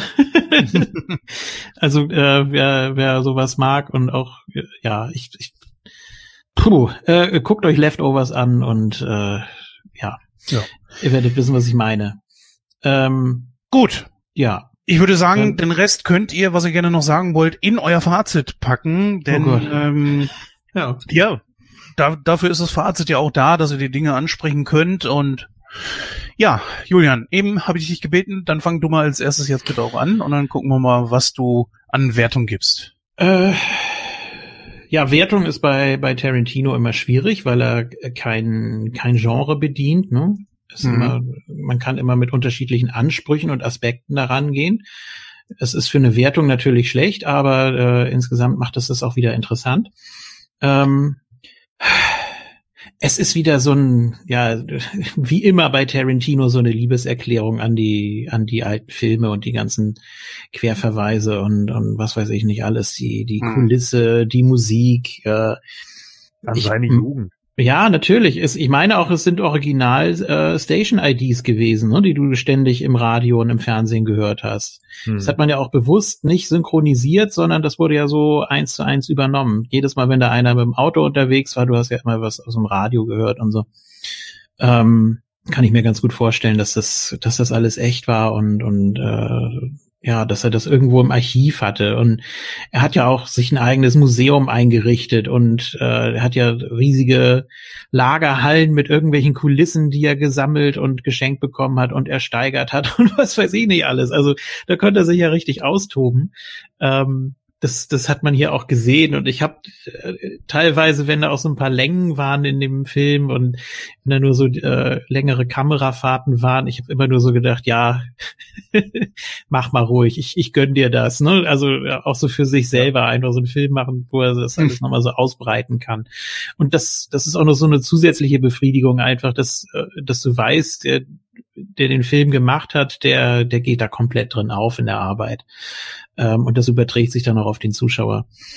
Ähm, ja, es gibt, es gibt viele, viele kleine Szenen auch, die, die ganz witzig sind, wo du einmal irgendwie so denkst, ist das jetzt echt von, von, von DiCaprio oder ist, gehört das ja jetzt wirklich in die Szene rein, wo er diesen Hustenanfall kriegt? Ne, da in der, in der Maske wo er da den Kopf irgendwie in Eiswasser hält oder sowas, wo, wo er irgendwie erstmal wieder zur Besinnung kommen muss. Und dann wird er auch gefragt, äh, man kannst du nicht hier äh, die und die Rolle übernehmen? Ähm, wir maskieren dich so, dass dich keiner erkennt. Ja, wieso, was soll das? Ja, das ist besser. Vertrau mir. So, hm. Also, wo du, wo du auch denkst, was, was, was passiert da gerade mit dem, ne? Und dann auch sehr starke Szenen da in dem Saloon, ähm, also jetzt äh, nicht nicht mit der nicht mit der Kleinen da zusammen, sondern äh, wo sie da sitzen und wo er auch so ah, Text, Text, so und dann siehst du da wieder die Kamerafahrt und dann äh, ja, es ist es ist es ist toll gemacht. Das ist einfach Filmkunst. Ich weiß, es ist nicht jedermanns Geschmack. Es muss äh, für viele ein bisschen einfacher gestrickt sein und auch äh, sehr stringent und ohne viele Schnörkel und so. Aber es war, das war schon gut gemacht. Also ich habe mich von der ersten bis zur letzten Minute top unterhalten gefühlt und dann auch noch mit der Geschichte, die man auch noch mal selber nachforschen möchte. Ne? Wo, wo passt das eigentlich alles zusammen? Mhm. Ich hatte auch so den Eindruck, es ging hier Tarantino ausnahmsweise mal nicht um die ähm, exzessive Gewaltdarstellung. Die kommt nur in den letzten zehn Minuten. Und vorher vielleicht mal da ähm, auf der Ranch, da wo er den einen verprügelt hat. Ähm, aber der Rest ist einfach nur wieder eine Hommage. Das ist einfach wie so ein, ja, wie so ein Gang durchs Museum oder wie so ein äh, Kind im Süßigkeitenladen, ne? so ungefähr. Äh, der, der ganze Soundtrack ist wieder so unfassbar. Auch auf die Szenen so gut abgestimmt und ja, also ich, ich komme hier gar nicht mehr aus der Schwärmerei raus. äh, ist jetzt auch schwierig, wo ich den einsortieren würde bei Tarantino insgesamt, also wo ich ihn in die Top 9 packen würde. Also Tarantino äh, äh, stellt das ja dann irgendwie auch immer so äh, total zur Schau, ne? Und auch äh, diese, diese einzelnen äh, äh, diese einzelnen Straßenzüge, die er denn da hat, die wirklich alle irgendwie leer sind und es ist eigentlich irgendwie nur äh, Beton äh, und mit aber sandiger Beton, ja. Es hat einfach irgendwie die, diese ganze dieses ganze Szenario mit Cliff und Pussycat und so, das, das blieb mir einfach so im, im Kopf stehen, weil weil äh, das einfach auch so passt, ne? Das sind so diese Straßen, wo er wahrscheinlich auch als Jugendlicher immer wieder längs gelaufen ist so und sich dann vielleicht sogar ausgemalt hat, was wäre eigentlich, wenn das hier so und so wäre. Das hat halt einfach irgendwie was und und äh, äh, zeigt eben auch so, wie gesagt, äh, äh, diese eine Seite, so ist das halt gewesen, so war waren die USA, so war Hollywood Ende der 60er oder in den 70ern und dann eben die Dynamik, die damit irgendwie einhergeht und das finde ich halt immer unglaublich äh, geil in Szene gesetzt, auch so ja diese Detailliebe und so. Ich verstehe, dass viele Leute den Film nicht so mögen, äh, weil weil sie damit vielleicht auch nicht so viel anfangen können oder äh, sich dann auch irgendwie sagen, ja, irgendwie passiert da so lange nichts und äh, und dann am Schluss kommt plötzlich sowas und damit rechnet man dann nicht und bla. Ich halt auch gesagt, ja, ich habe damit auch nicht gerechnet, aber ich fand's super. Ne? Also äh, wie gesagt, so diese Auflösung war halt auch äh, unglaublich äh, lustig einfach, ne? In dem Moment so komplett dann nochmal Gaga durchzudrehen und bonkers zu sein am Schluss so, ne? Vollkommen einfach nochmal so diese Explosion am Ende, so die er dann irgendwie hat. Die äh, ganz kurz die äh, die Frau von Dalton, Francesca hieß sie, glaube ich, ne? Ja. Die Italienerin. Zum Schluss, ja. Ähm, Habe ich auch so gedacht, okay, für viele ist diese Szene zu viel, äh, wo sie da von Susan Atkins bedroht wird und dann nochmal so in die Luft springt und so äh, wild gestikuliert, bevor sie wegläuft. Aber das muss genauso sein. Das ist genauso dieses übertriebene, äh, was, was da reingehört. Das ist genau die Handschrift und äh, ich, ich fand's witzig. Aber gut. Ja, also ich sehe das auch so. Also das, das gehört dann in dem Moment auch irgendwie mit dazu, ne? Und, und ja, wie gesagt, äh, da dann auch wieder so ein bisschen so dieses Augenzwinkern und nicht zu ernst nehmen, diese Szene, ja. ne? Weil sich dann ja auch immer so viele dann gleich wieder darüber aufregen, oh ja, exzessive Gewalt und bla bla bla, ja, aber darum geht's, man. Er nimmt eine Hundefutterdose und schmeißt sie dir einen in die Fresse. So, während Keep Me Hanging On läuft von Vanilla Fudge. Ja. ja und der Hund beißt Hex in die Eier. Ja. Dann habe ich das gefeiert. Es ist einfach nur gut. Ich habe so gelacht. Also selten äh, äh, wirklich so häufig so gelacht in dem Film. Deswegen fand es einfach grandios.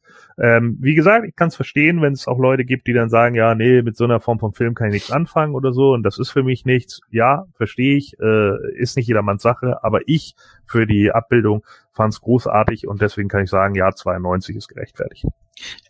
Ich musste gerade noch an eine Szene denken, weil er ja auch immer gerne so diese, diese äh, ja, witzigen Szenen macht, wo, ähm, wo man so denkt, pff, was? Was war das denn jetzt? Oder das, das war jetzt aber albern.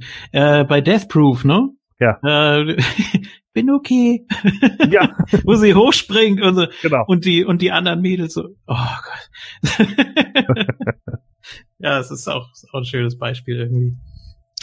Ja, sind wir eigentlich soweit durch. Ich persönlich äh, wüsste nicht mehr, was ich da großartig noch zu beizutragen habe. Außer meiner Wertung, ich gebe ebenfalls 92 Prozent. Das Rechnen können wir uns sparen. Es kommen 92 raus bei 3 mal 92.